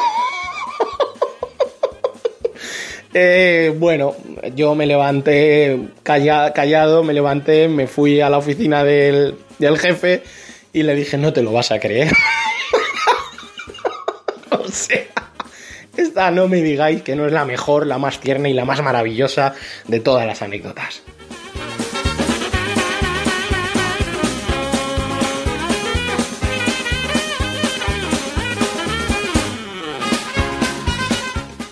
Bueno, eh, Alain Laertes, muchas gracias por haber participado en, en, en este programa. Ya sé que, que, estás muy ocupado, ¿no? Ahí controlando a Mariano para que dé el cambio bien en ese salón que... recreativo que tenemos en la Chus, sí, ¿no? El ADLS. Sobre, sobre, todo hay que controlarle para que no saque muchos juegos de los 90. Que los que nos gustan son de los 80. Entonces eh, hay que, hay que, sí, hay que tenerle no sé, en ¿eh? corto. Yo no leo mucho los mensajes, pero cuando tocó el Metal Slug 2, ahí había chorrocientos mensajes, ¿eh? Sí, sí, había mensajes, pero bueno, ya. lo- Pero no luego son importantes, lo- lo- ¿no? Luego no ha habido tantos jugadores, ha habido más jugadores con, con los juegos anteriores. Yo es que me está pasando un poco como a Logarán, como a Antonio, que yo es que no, no me da la vida, chicos. Lo siento, pero no me, no me está dando la vida. Bueno, no pasa nada, no pasa nada si. Al final, lo, lo importante es divertirse, así que. Eso. Pues bueno, Laertes, muchas gracias y te dejamos Sí. que vuelvas ahí al salón con Mariano, ¿no? Para que le pongas recto y que dé el cambio correcto. Sí, no, me escapo antes de que me metáis en un anuncio de esos de publicidad y, y- y a, a ver, a ver lo que me sacáis, no sé. Me, No te me voy, preocupes a- que ya- me voy antes. No te preocupes que ya ha sido, la publicidad ya ha sido, tranquilo. La, la magia del podcasting, ¿no? La magia de la edición. La, la- señores. la magia de la edición. Porque ya sabéis que si no editáis, no es un podcast, es una cápsula, Cápsula de radio empaquetada. de radio no sé cómo. Bueno, eh, Ahora, yo, me yo gustaría creo que como, como lo ha borrado, como lo ha borrado de Twitter, ya no sé si lo va a pillar nadie. Lo, lo curioso es que no sé si de dónde se cree que viene la palabra podcast, ¿no? Pero bueno. en fin. Bueno, eso. Pues nada, venga, os dejo y hasta la próxima. Venga, hasta luego. Adiós.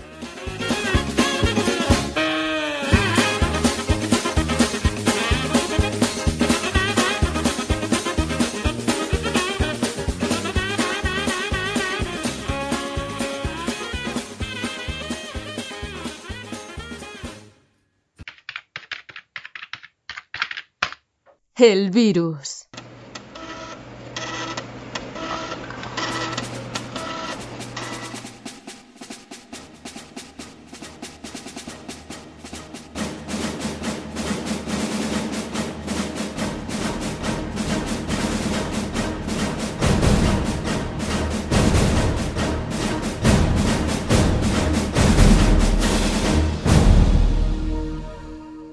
Antonio, año 2000, estamos todos acojonados con el fin de año, estamos todos acojonados con el efecto 2000 y nos llega un virus que se llama año 2000 count, ¿no? Contador de año 2000. En realidad el virus se llama Y2K count, ¿vale? Y es de septiembre del 99, un troyano de septiembre del 99. Estamos, recordemos, aquí ya había internet, ¿vale? Aquí ya había correos electrónicos. No son como estos virus que, pues yo qué sé, el de la pelota, ¿no? El, eh, el barrotes y tal. Este, este virus ya te, te llegaba no en un disquete, sino normalmente en un correo electrónico. Iba de lo siguiente. Te llegaba un fichero eh, .exe, ¿vale? Year 2000 count.exe, ¿vale? Eh, este fichero venía desde support arroba microsoft.com, ¿vale? En el asunto ponía anuncio de Microsoft, Microsoft Announcement, te ponía la fecha y tal, ¿vale? Y decía lo siguiente, para todos los usuarios de Microsoft. Hemos decidido anunciar el contador del año 2000 de Microsoft.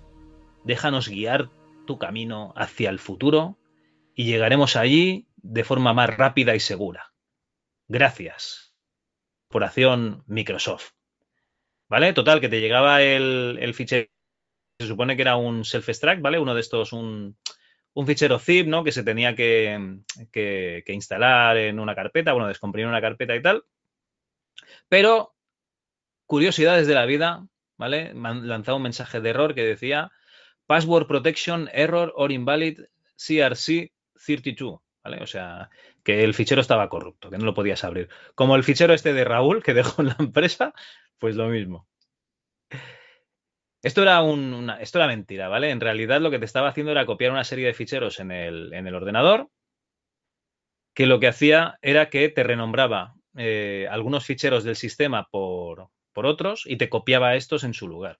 Básicamente lo que hacía era buscar todos los mensajes que, que tenías por internet a partir de entonces, pues buscaba las, las cadenas login, password y nombre de usuario para enviar a quien fuese pues tu- tu- tus logins, ¿no? Tu- tus nombres de usuario y tus eh, contraseñas. Eh, estamos hablando ya de un mm, malware bastante, bastante chungo. Lo que pasa es que, claro, en aquella época a mí lo único que me hubiesen pillado, pues a lo mejor sería las fotos que tenía en el disco duro, ¿no? Del ACDC y, y cuatro juegos del CD Mix. Porque yo realmente, pues en aquella época no ponía, eh, yo qué sé, la visa, ¿no? Por internet. Pero bueno, te podían hackear el, el Hotmail, ¿no? El Mixmail y alguna cuenta de esas por el estilo. Bueno, pero ya empezaban las cosas a ponerse serias. Sí, sí, aquí ya, esto ya poca broma, ¿eh? Vamos, ya digo, yo tampoco, bueno, lo hemos comentado muchas veces, Javi, yo pues recuerdo en muy pocas ocasiones haberle tenido miedo a virus informáticos, ¿no? Supongo que cuando yo ya me conecté a Internet como algo habitual, pues, pues ya supongo que estarían más estandarizados unos antivirus decentes y sí recuerdo la mecánica de instalar un equipo, instalarle un antivirus y quedarte razonablemente tranquilo, ¿no? De este no había, no había escuchado hablar, pero por lo que me estabas contando ya ya aquí había que empezar a tomarse las cosas en serio. Ya no era, bueno, te formateo el disco duro, bueno, que vas a perder? Cuatro, cuatro chorradas, y es que no teníamos nada más. Yo es que en el, en el 99 tenía un 486 de X4 a 100. Eh, el Windows me lo ponía para poder ejecutar programas que iban eh, bajo Windows directamente. Solo para Windows, sí, claro. Internet lo tenía en la facultad. Yo en casa, por supuesto, en el 99 no tenía Internet. En el 2000 creo que sí, pero en el 99 os aseguro que no. O sea, yo veía Matrix y para mí aquello era el, el- el futuro, ¿vale? Y realmente el, el- el que sí que recuerdo que me tocó mucho las pelotas fue en el 2004, 2005, 2006, un año de estos, uno que se te metía en el ordenador y tenías que, o sea, te venía un contador, ¿vale? Y te daba un minuto y en un minuto se reiniciaba Windows. Entonces esto sí que era una putada porque eh, por mucho que intentases eh, cerrar el proceso no podías y te quedabas con el ordenador inutilizado. O sea, arrancabas ordenador, contador, se fuera. apagaba. Y tú, no, no puedo jugar, no puedo ir a internet, me mierda. Total, a, a reinstalar, básicamente. Y en aquella época sí que me, me- me tomé en serio ponerme lo que dices tú, un antivirus para estar razonablemente tranquilo. Razonablemente tranquilo y poco más, sí. Y a fecha de hoy seguimos igual, ¿eh? Procuramos estar razonablemente tranquilos y ya está. Pues sí, básicamente. En fin, pues eso, el virus que tiene que ver un poquito con el año 2000, pues es este, Y2K Count, que venía ahí en un mail de, soporte de Microsoft, ya sabéis, si os envían un mail de soporte de Microsoft que os van a acompañar al año 2000, no lo abráis. readme.txt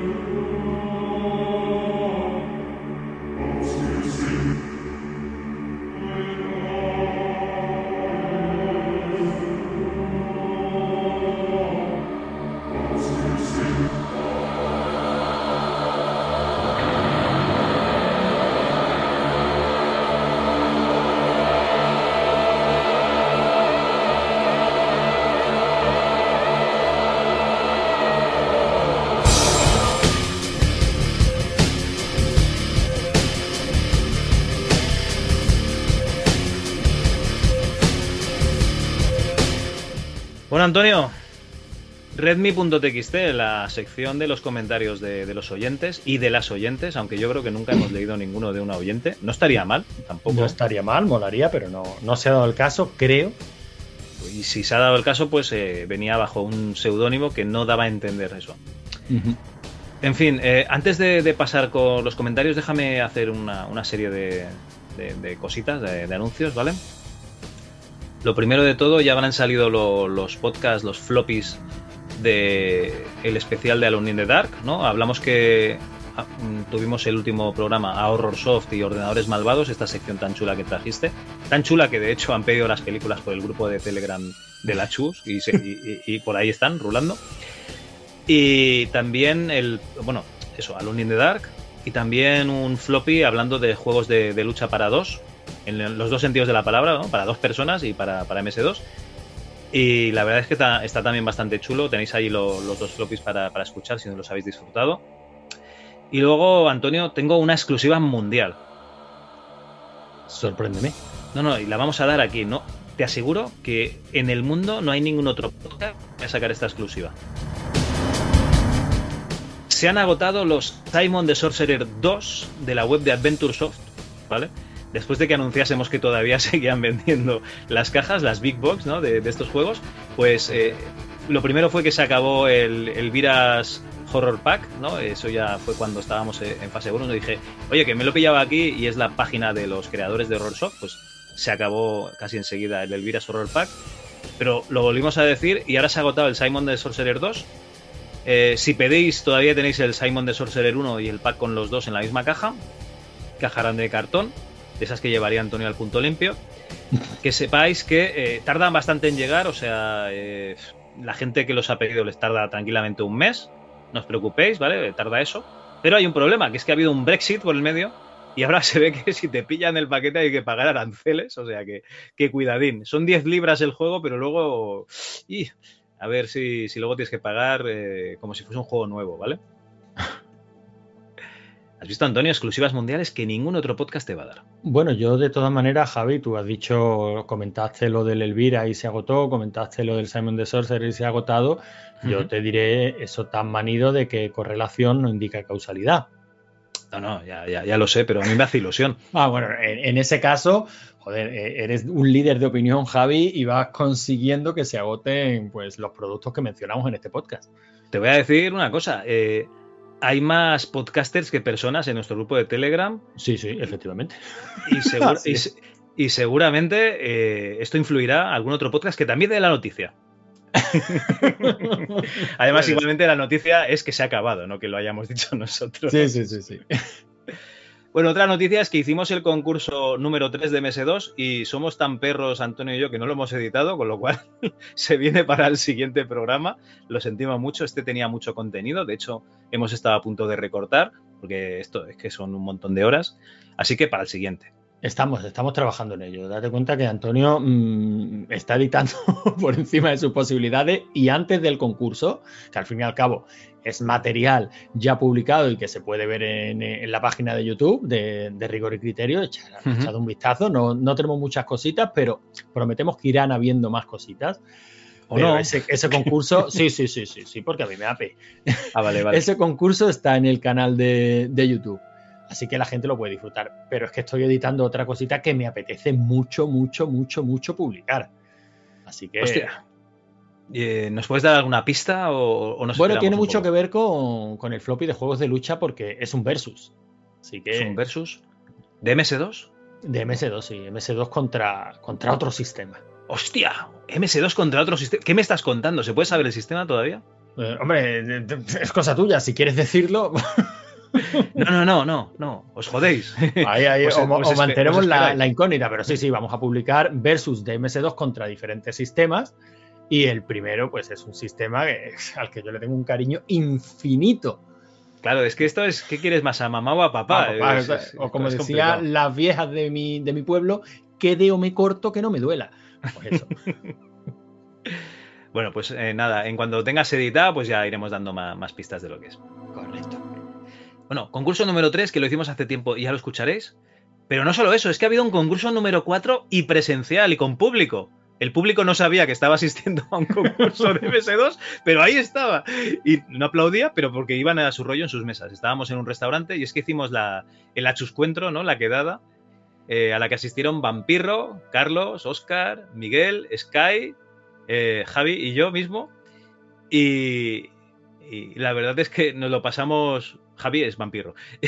y nos lo pasamos muy bien, ¿no? Hicimos allí un, concursito, tomamos unas cañicas y luego nos fuimos a cenar. Y luego a jugar a unos arcades, o sea, no- noche redonda, noche de, gente provecta que no mola, ya sabéis. Y, nos lo pasamos muy, muy bien. Además, antes fuimos a alguna tienda de cómic, ¿no? Y a tiendas de juegos de mesa. Eh, el cabrón de Sky, ¿no? Me hizo comprar un par de cosillas en la, en la tienda. Nah, to- todo bien, todo, todo bastante interesante. Y este, como fue presencial, este no lo grabamos y este se queda para nosotros para el recuerdo. Ya sabéis, el ganador de la cuarta entrega fue Vampirro. Y no solo eso, sino que cuando volvió de, volví de Zaragoza, ay, de Zaragoza, ay, madre mía, cuando volví de Madrid, pasé por Zaragoza y Ricardo Garcés, que es otro compañero de- del, del grupo de Telegram ¿no? y oyente, me, me pasó un montón de libros de, informática que tengo aquí para el lote de- los premios y además uno- unos equipos viejos de unos portátiles eh, Pentium 4 y tal que a mí me hace ilusión, ¿no? Porque a lo mejor alguno lo puedo arreglar pues para hacer alguna cosilla. Ya, ya veremos. Así que nada, eh, un abrazo a todos los que vinisteis a la cena, a la chuscuentro. Un abrazo, Ricardo, a ti también. Eh, se me hizo corto, ¿no? Charlando y tal, me, me sabe mal, pero claro, es que íbamos de culo. En fin. Y bueno, comentar que muchas gracias por los audios del podcast anterior a, Sergio Presa, que lo podéis escuchar en un podcast que se llama La Hora Retrona, que como su nombre indica, pues habla de, de normalmente de videojuegos clásicos, ¿no? Pero también tienen algún podcast que entrevistan a algún desarrollador actual, que también están muy bien. A Pixel Van Gogh, que también nos envió su audio, que lo podéis escuchar en su podcast Los Sueños de Tungsteno. Y a John Shepard, que no tiene podcast, pero estoy seguro que, que, que, de aquí nada tendrá, porque esto no puede ser, John. Eres el único de los tres que no tiene podcast, tío. Adelante, saca, saca tu podcast. Vive el sueño, como nosotros. Molando. Que sí, hombre, que sí. Eso, el, el, los podcasts son la auténtica salud, hombre. Que, que no haya un, un, aficionado retro sin su podcast. Eso no puede ser. No, no, no. Es que, por favor, sacad otro podcast. Lo necesitamos. John. vale, nos, nos vamos con los comentarios después de todo esto.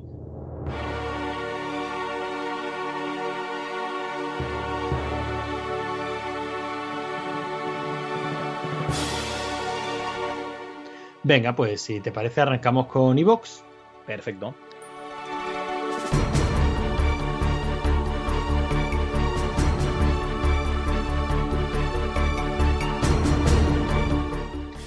Pues nos vamos al MS2 Club, volumen 18, Horror y ordenadores malvados en el cine.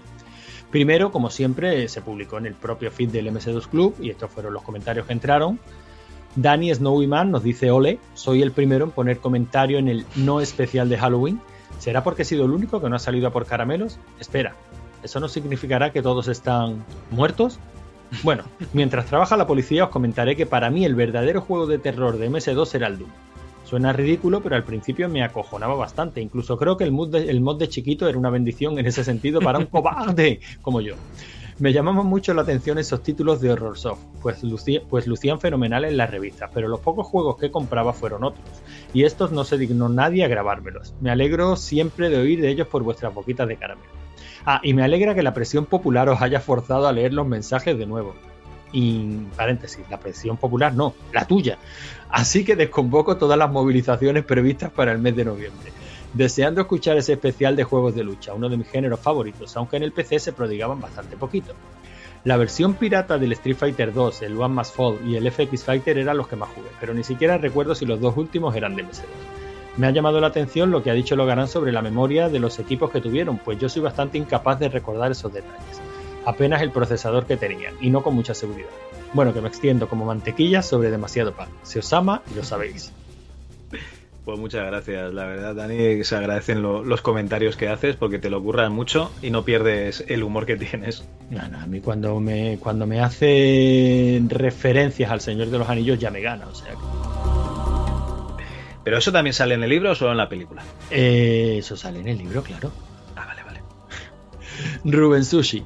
Hablando de juegos que dan mal rollo, a mí en la época, 1995 aproximadamente, me daba mucho mal rollo el científico de la intro de Sam Max de 1993.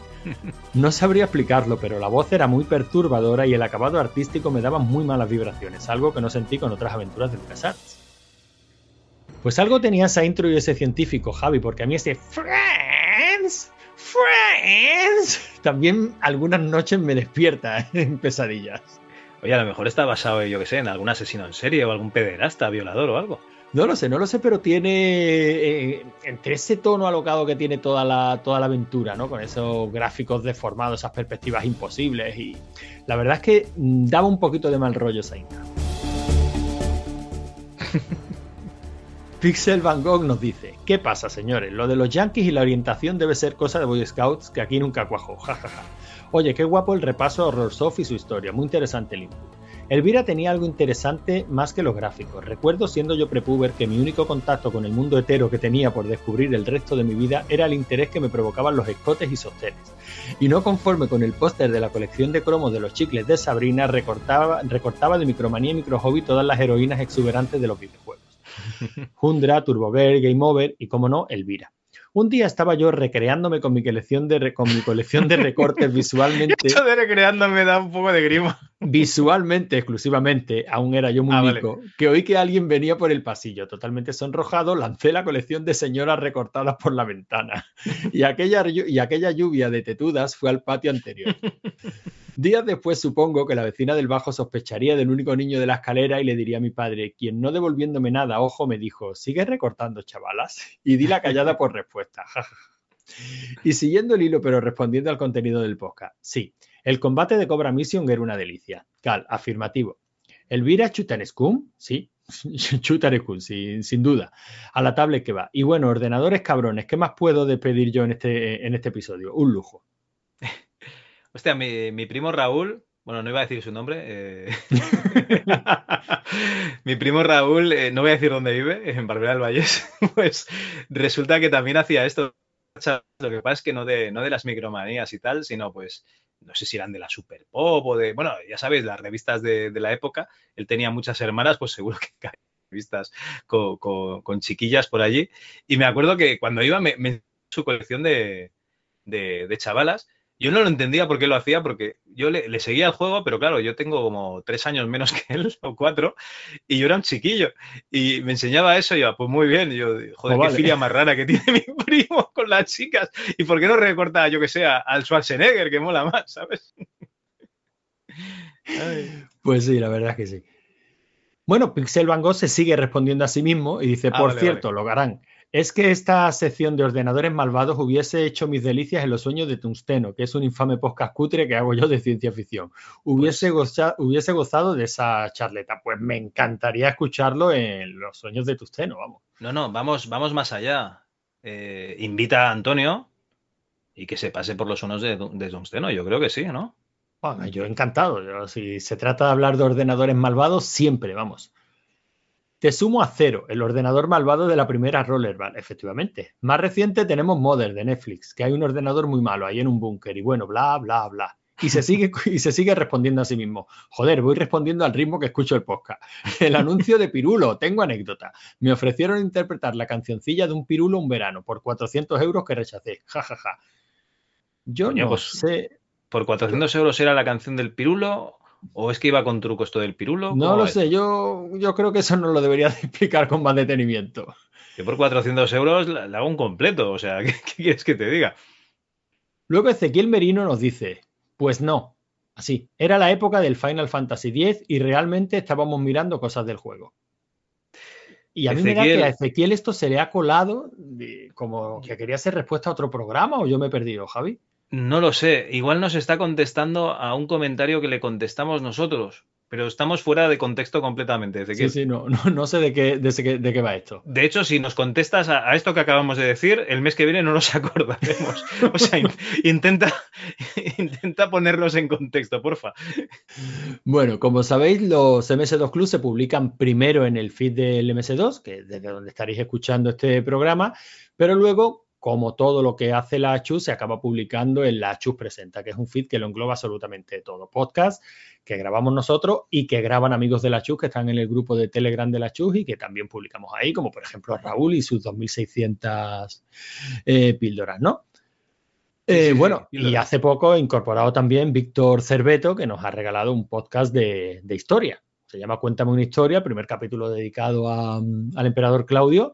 Mola mucho, un micro podcast, así que también lo podéis escuchar en la Chus Presenta. Hay que Por soltar cierto, la cuña, eh, ¿no, Javi? Sí, sí, no, no, está bien, está bien que sueltes la cuña.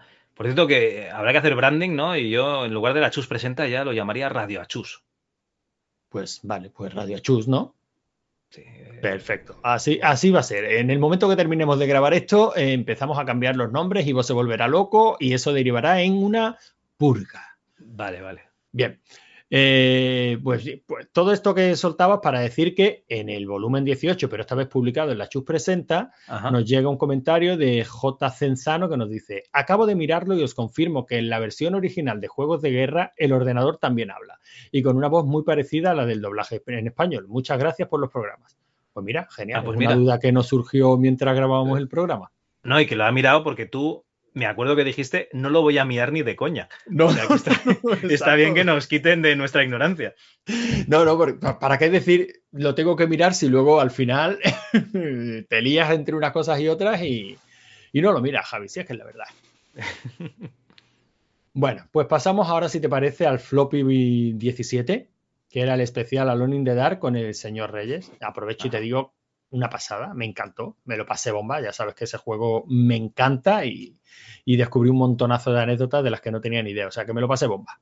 Bueno, eh, que después del podcast estuvimos hora y pico hablando del señor Reyes y yo aún, que, que madre mía, o sea, ojalá eh, Allen Reyes se pase por aquí otro día a hablar de algún juego, que- pero que le apetezca a él, claro, tiene que ser un juego de los que, de los que le apetezca.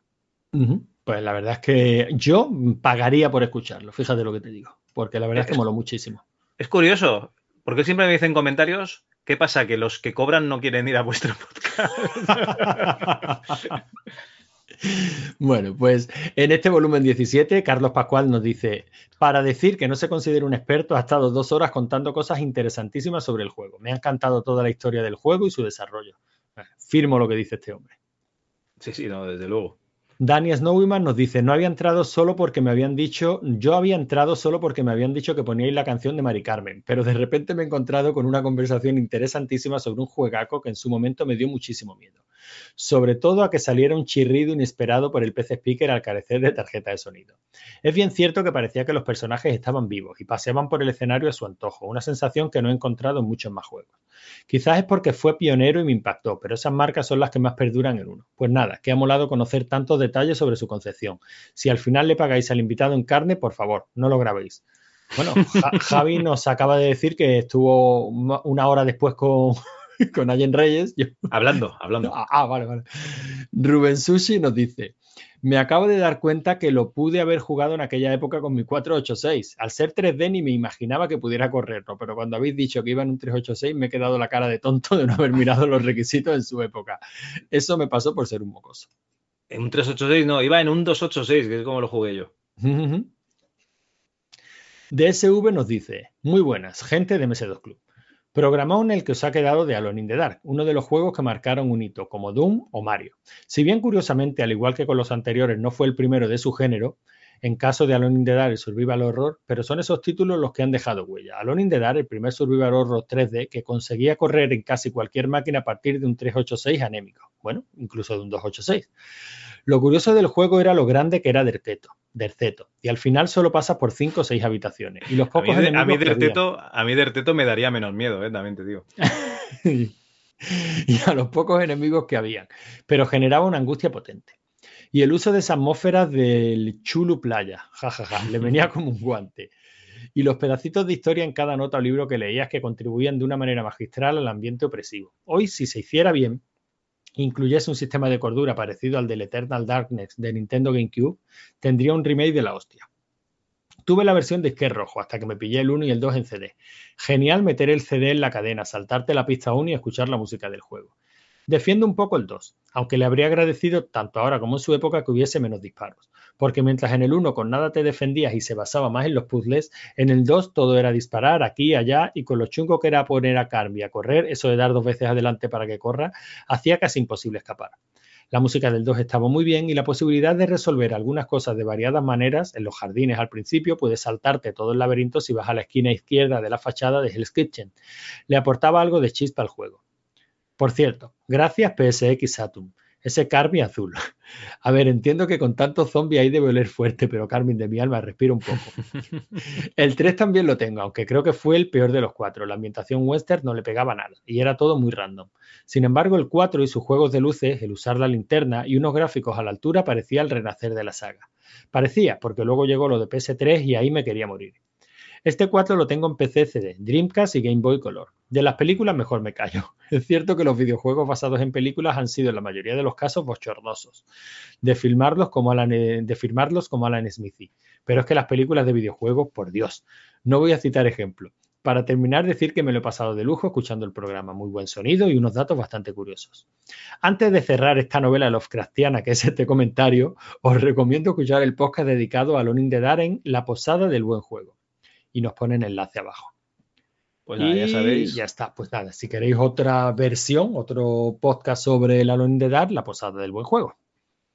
Sí, la verdad es que no lo conocía, no lo he escuchado todavía porque yo estoy en, en la misión de escucharme todos los Game 40 que hay en Evox. Entonces, pues a lo mejor estaré un tiempo sin escuchar demasiados podcasts, pero la verdad es que lo que comentas de que esas notas ¿no? que podías leer o esos libros daban mucha ambientación porque digamos que la atmósfera te la daba la música, ¿no? esos sonidos misteriosos, eh, los monstruos que te podías encontrar, pero sobre todo estaba en tu cabeza. Entonces, esa, esa ambientación que, que, conseguía cuando tú leías esos fragmentos y, y te trasladabas un poquito pues, al mundo Lovecraftiano, pues la verdad es que estaban muy, muy bien.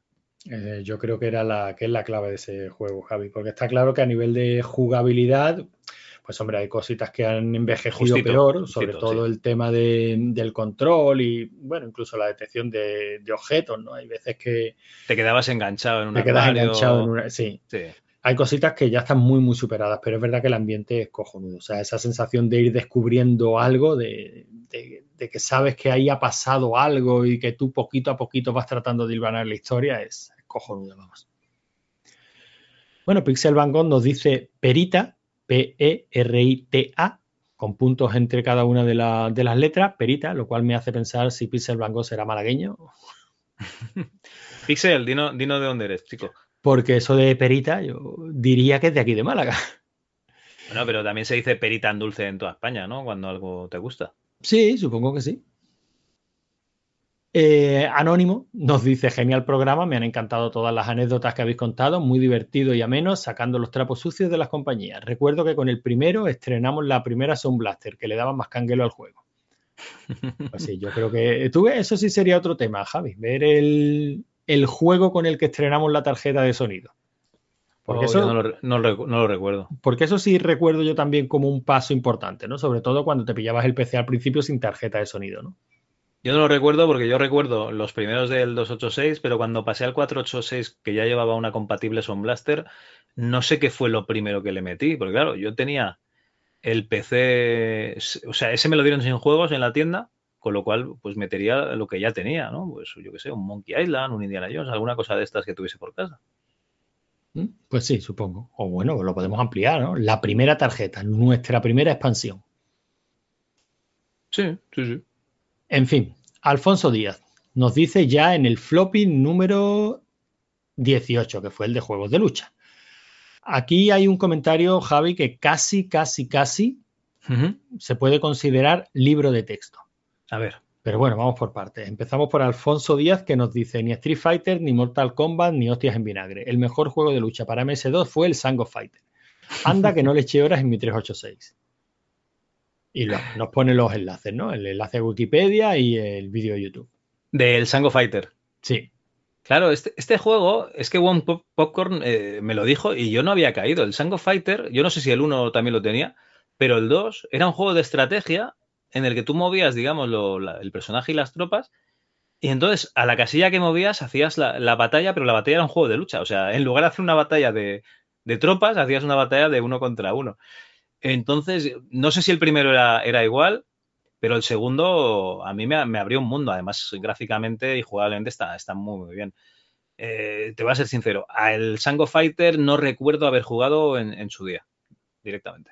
Bueno, pues ese yo no recuerdo ni en su día ni nunca. O sea que a la lista de la jubilación. Pero tú date cuenta los juegos, los nombres de los juegos que, que tienen, ¿eh? O sea, el Street Fighter, ¿vale? El Super Fighter, el Sango Fighter, Hombre. el FX Fighter, ¿vale? Si os dais cuenta, todos copian a- al- al gran juego, al, al Street Fighter, que bueno, no sería tan grande si no fuese por el Street Fighter 2. Entonces, mm, la fórmula depurada, yo para mí, era el Street Fighter 2, el de recreativa, por eso. Eso sí, el de PC, por favor, ni con un palo.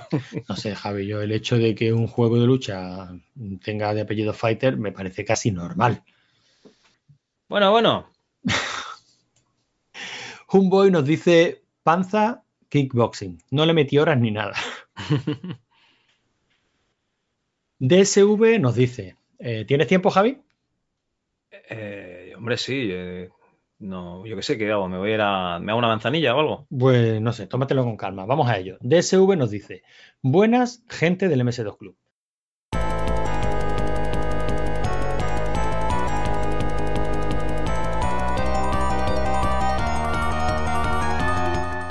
Vamos con el proceso por lotes. Disco 1, juegos de lucha en PC.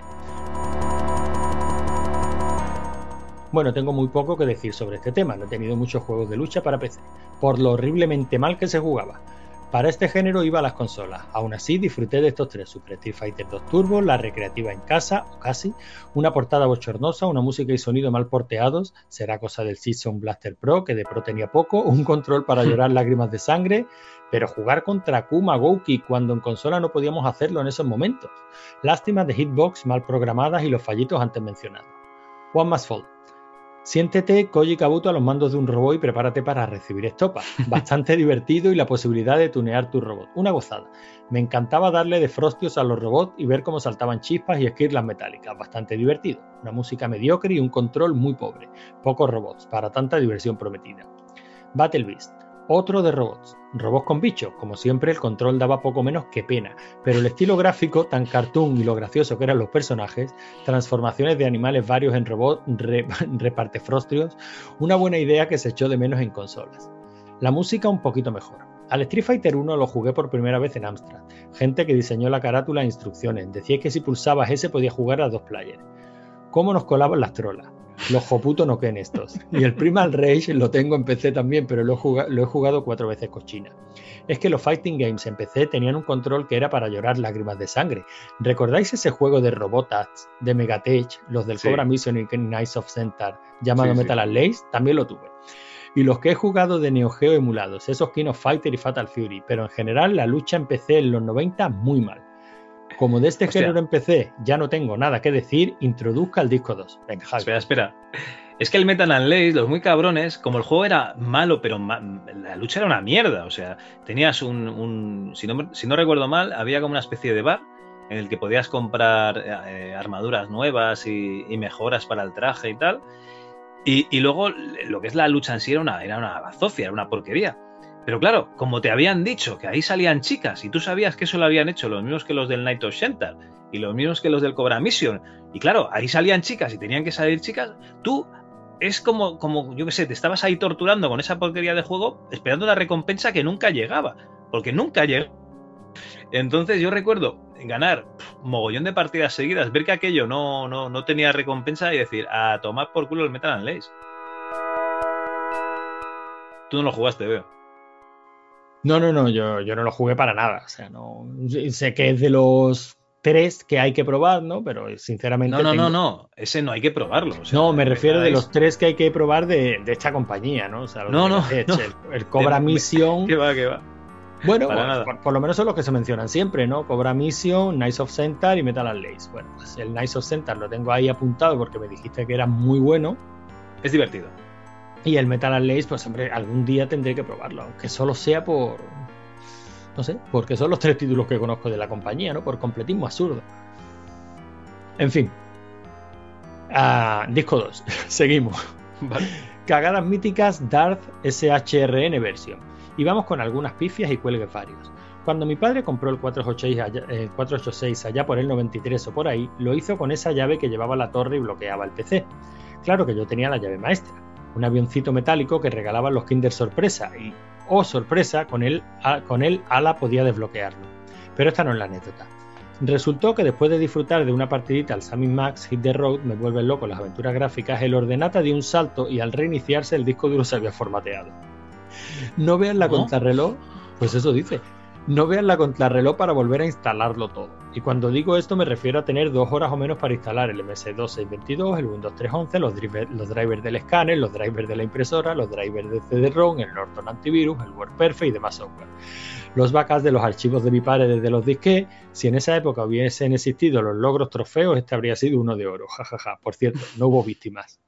Lo logré, cinco minutos antes de que llegara mi padre. Chúpate esa 007. Al hacerme con el Pentium 2, creo que era el 233 MHz, la de problemas que me dio la jodida aceleradora 3D. Ya estaba harto de jugar a Quake en el 486 con la pantalla del tamaño de una Game Boy y sin sonido para que chutase bien. Cuelgues por aquí, por allá, conflictos con otros dispositivos, un puto día enterico para instalarla. Gracias Windows 98.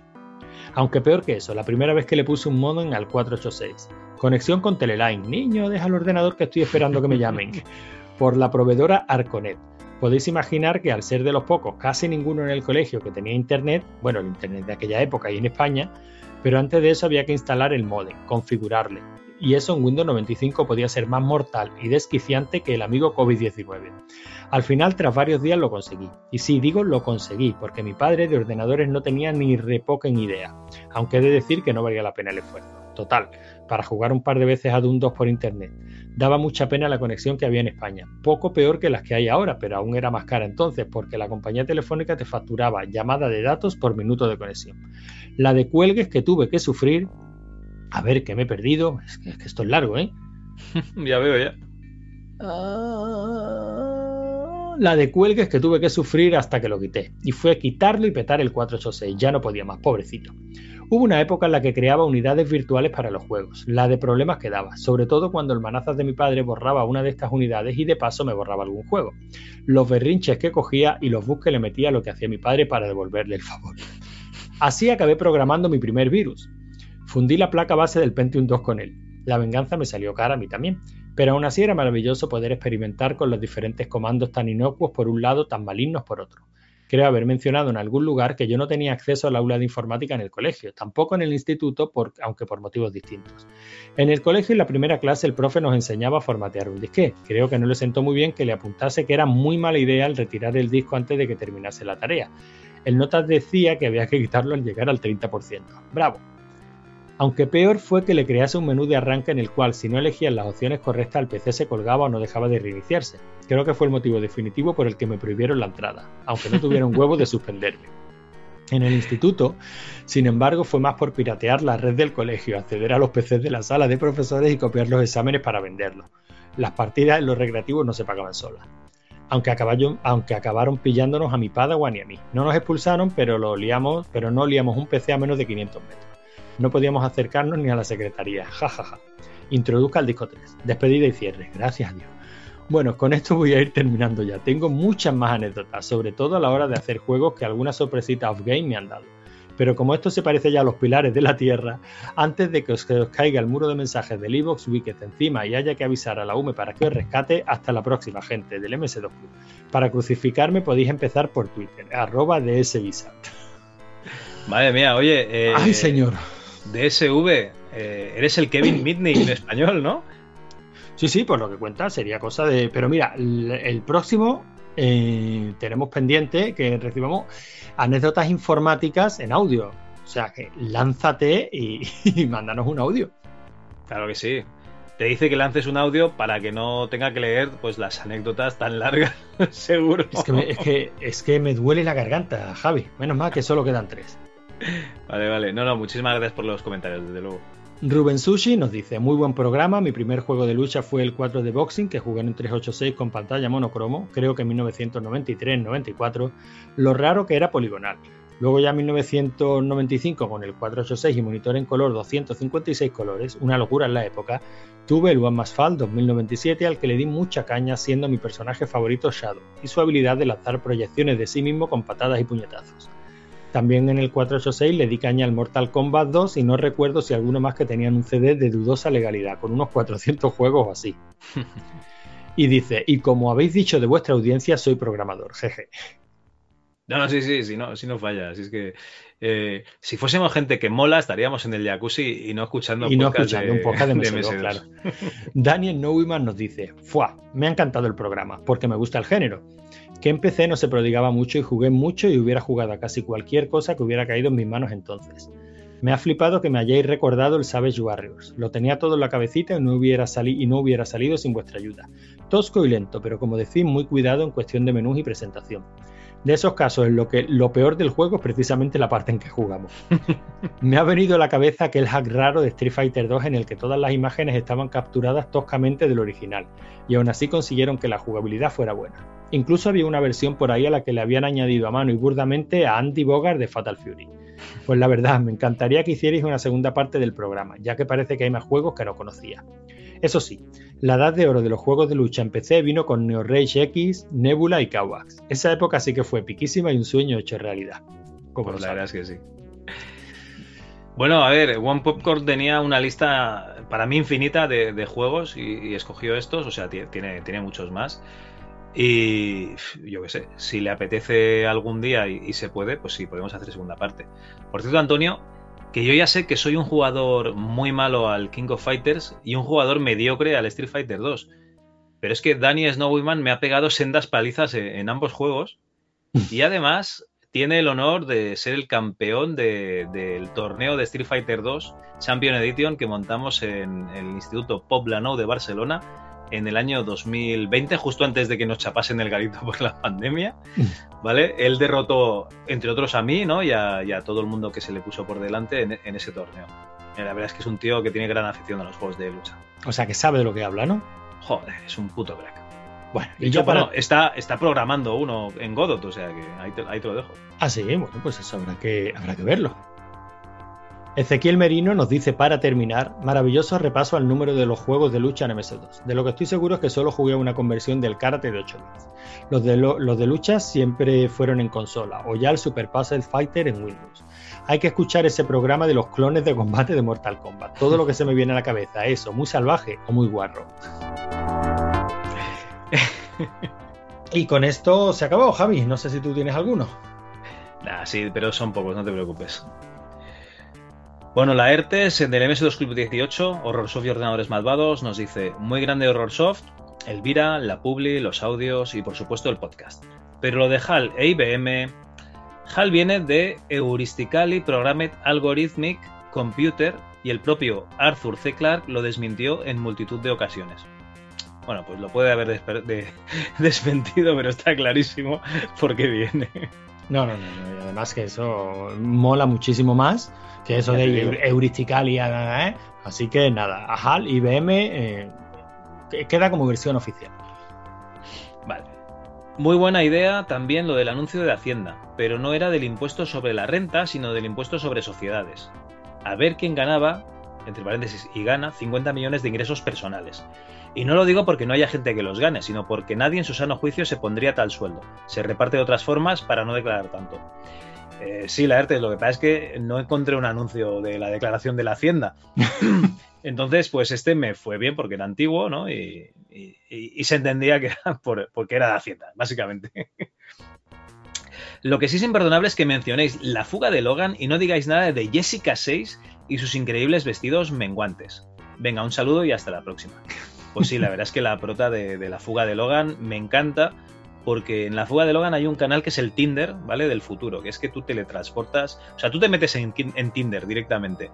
Eh, es como Kinder sorpresa, ¿no? Es, tú te metes ahí en el, en el canal Tinder y apareces en, el, en, en la sala de alguien, ¿no? Pues que dice, oye, pues yo- que sí, hago un match. Pero es que no, no es que hagas el match y luego tienes que quedar y luego camelar y tal. no, no, ahí, no, sí, sí. es que estás ahí al lío. Y Jessica 6 espectacular, vamos, yo era chiquillo, pero ahí veía que era muy, muy, muy, muy, muy, muy guapa. Pues escúchame, Javi, que no, que no investiguemos a ver si los creadores de Tinder eran fans de la fuga de Logan, ¿eh? O sea, porque es que la mecánica es exactamente la misma. O sea, es Oye, pues igual. idéntica, o sea, es desplaza, desplaza, desplaza, desplaza, con esta me quedo. Pues igual sí, tío. Vete a saber. Bueno, eh, en el Extra Floppy 17, especial Alone in the Dark, con el señor Reyes. Grandísimo programa, chicos. Me ha encantado escuchar las anécdotas que van más allá de lo que es evidente. Y es que detrás de cada juego hay mucha tensión, rabietas y alegrías. Y precisamente es algo de lo que no se suele hablar. En parte porque es la cara amarga del desarrollo de videojuegos y porque por lo general no suele interesar al grueso de los aficionados al videojuego. Gracias por este floppy que yo pensaba que era de la edición kiosquera y se ha revelado como de una Big Box First Edition. Uno es Sergio Presa, que no, no sé si le había dicho el, el nombre. Pues, pues muchas gracias, Sergio, la verdad. Y yo creo que ya está, hasta aquí. Sí, sí. ¿Ya está? Hemos, eso, hemos eso- acabado eso es lo que tú has 12. curra- ¿Eso es lo que tú has currado con los comentarios, Javi? Dos comentarios, el mes pasado. no ¿Eso es lo que tú has currado con los comentarios, Javi? El mes pasado ninguno, tío. O sea, yo lo veo bien. No, yo creo que aquí esto hay que empezar a darle la vuelta. O sea, porque es que el comentario que yo he leído, ese comentario largo que yo he leído, ya tiene más texto que todo lo que tú has leído de comentarios desde que empezó el MS2 Club, Javi. Bueno, pero es que eh, ya, ya sabes Vale, que sí, la vale. gente- Todo lo demás del, del programa lo haces tú. Vale, sí. No vamos a eso. Pero la gente comenta en Evox porque quiere oírse a ellos mismos con tu voz varonil. Ya te lo dijo Dani. Ah, bueno, pues la voz varonil se me está ya que no. en fin. Bueno, Antonio, muchísimas gracias. Un programa más, un mes más por estar aquí acompañándonos en el MS2 Club. Pero yo creo que ya llega el momento de despedirse hasta, hasta el mes que viene. Aunque te voy a hacer un, chivatazo, ¿vale? Un, un pequeño spoiler. El año pasado hicimos eh, una compra supuesta con un dinero en pesetas, ¿no? De unos juegos para MS2 y este año lo hemos puesto una votación por Telegram si la gente quería volver a hacerlo y yo creo que lo vamos a volver a hacer y puede que lo hagamos en vivo, ¿qué te parece, tío? Me parece genial. O sea, la gente que se vayan acostumbrando a estas palabras del en vivo, porque me parece que, que van a traer cola. Lo dejamos ahí por ahora. Pues bueno, pues con estas palabras enigmáticas de Antonio no- nos despedimos hasta el mes que viene.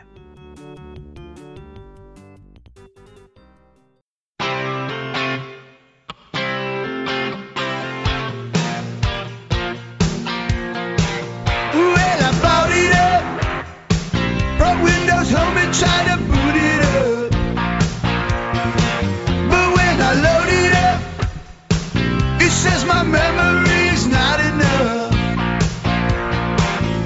I'll be running out. I need some extra to fix me up. I have to cough it up. Open my wallet up, it never stops, never stops, never stops, never stops. This Windows 95,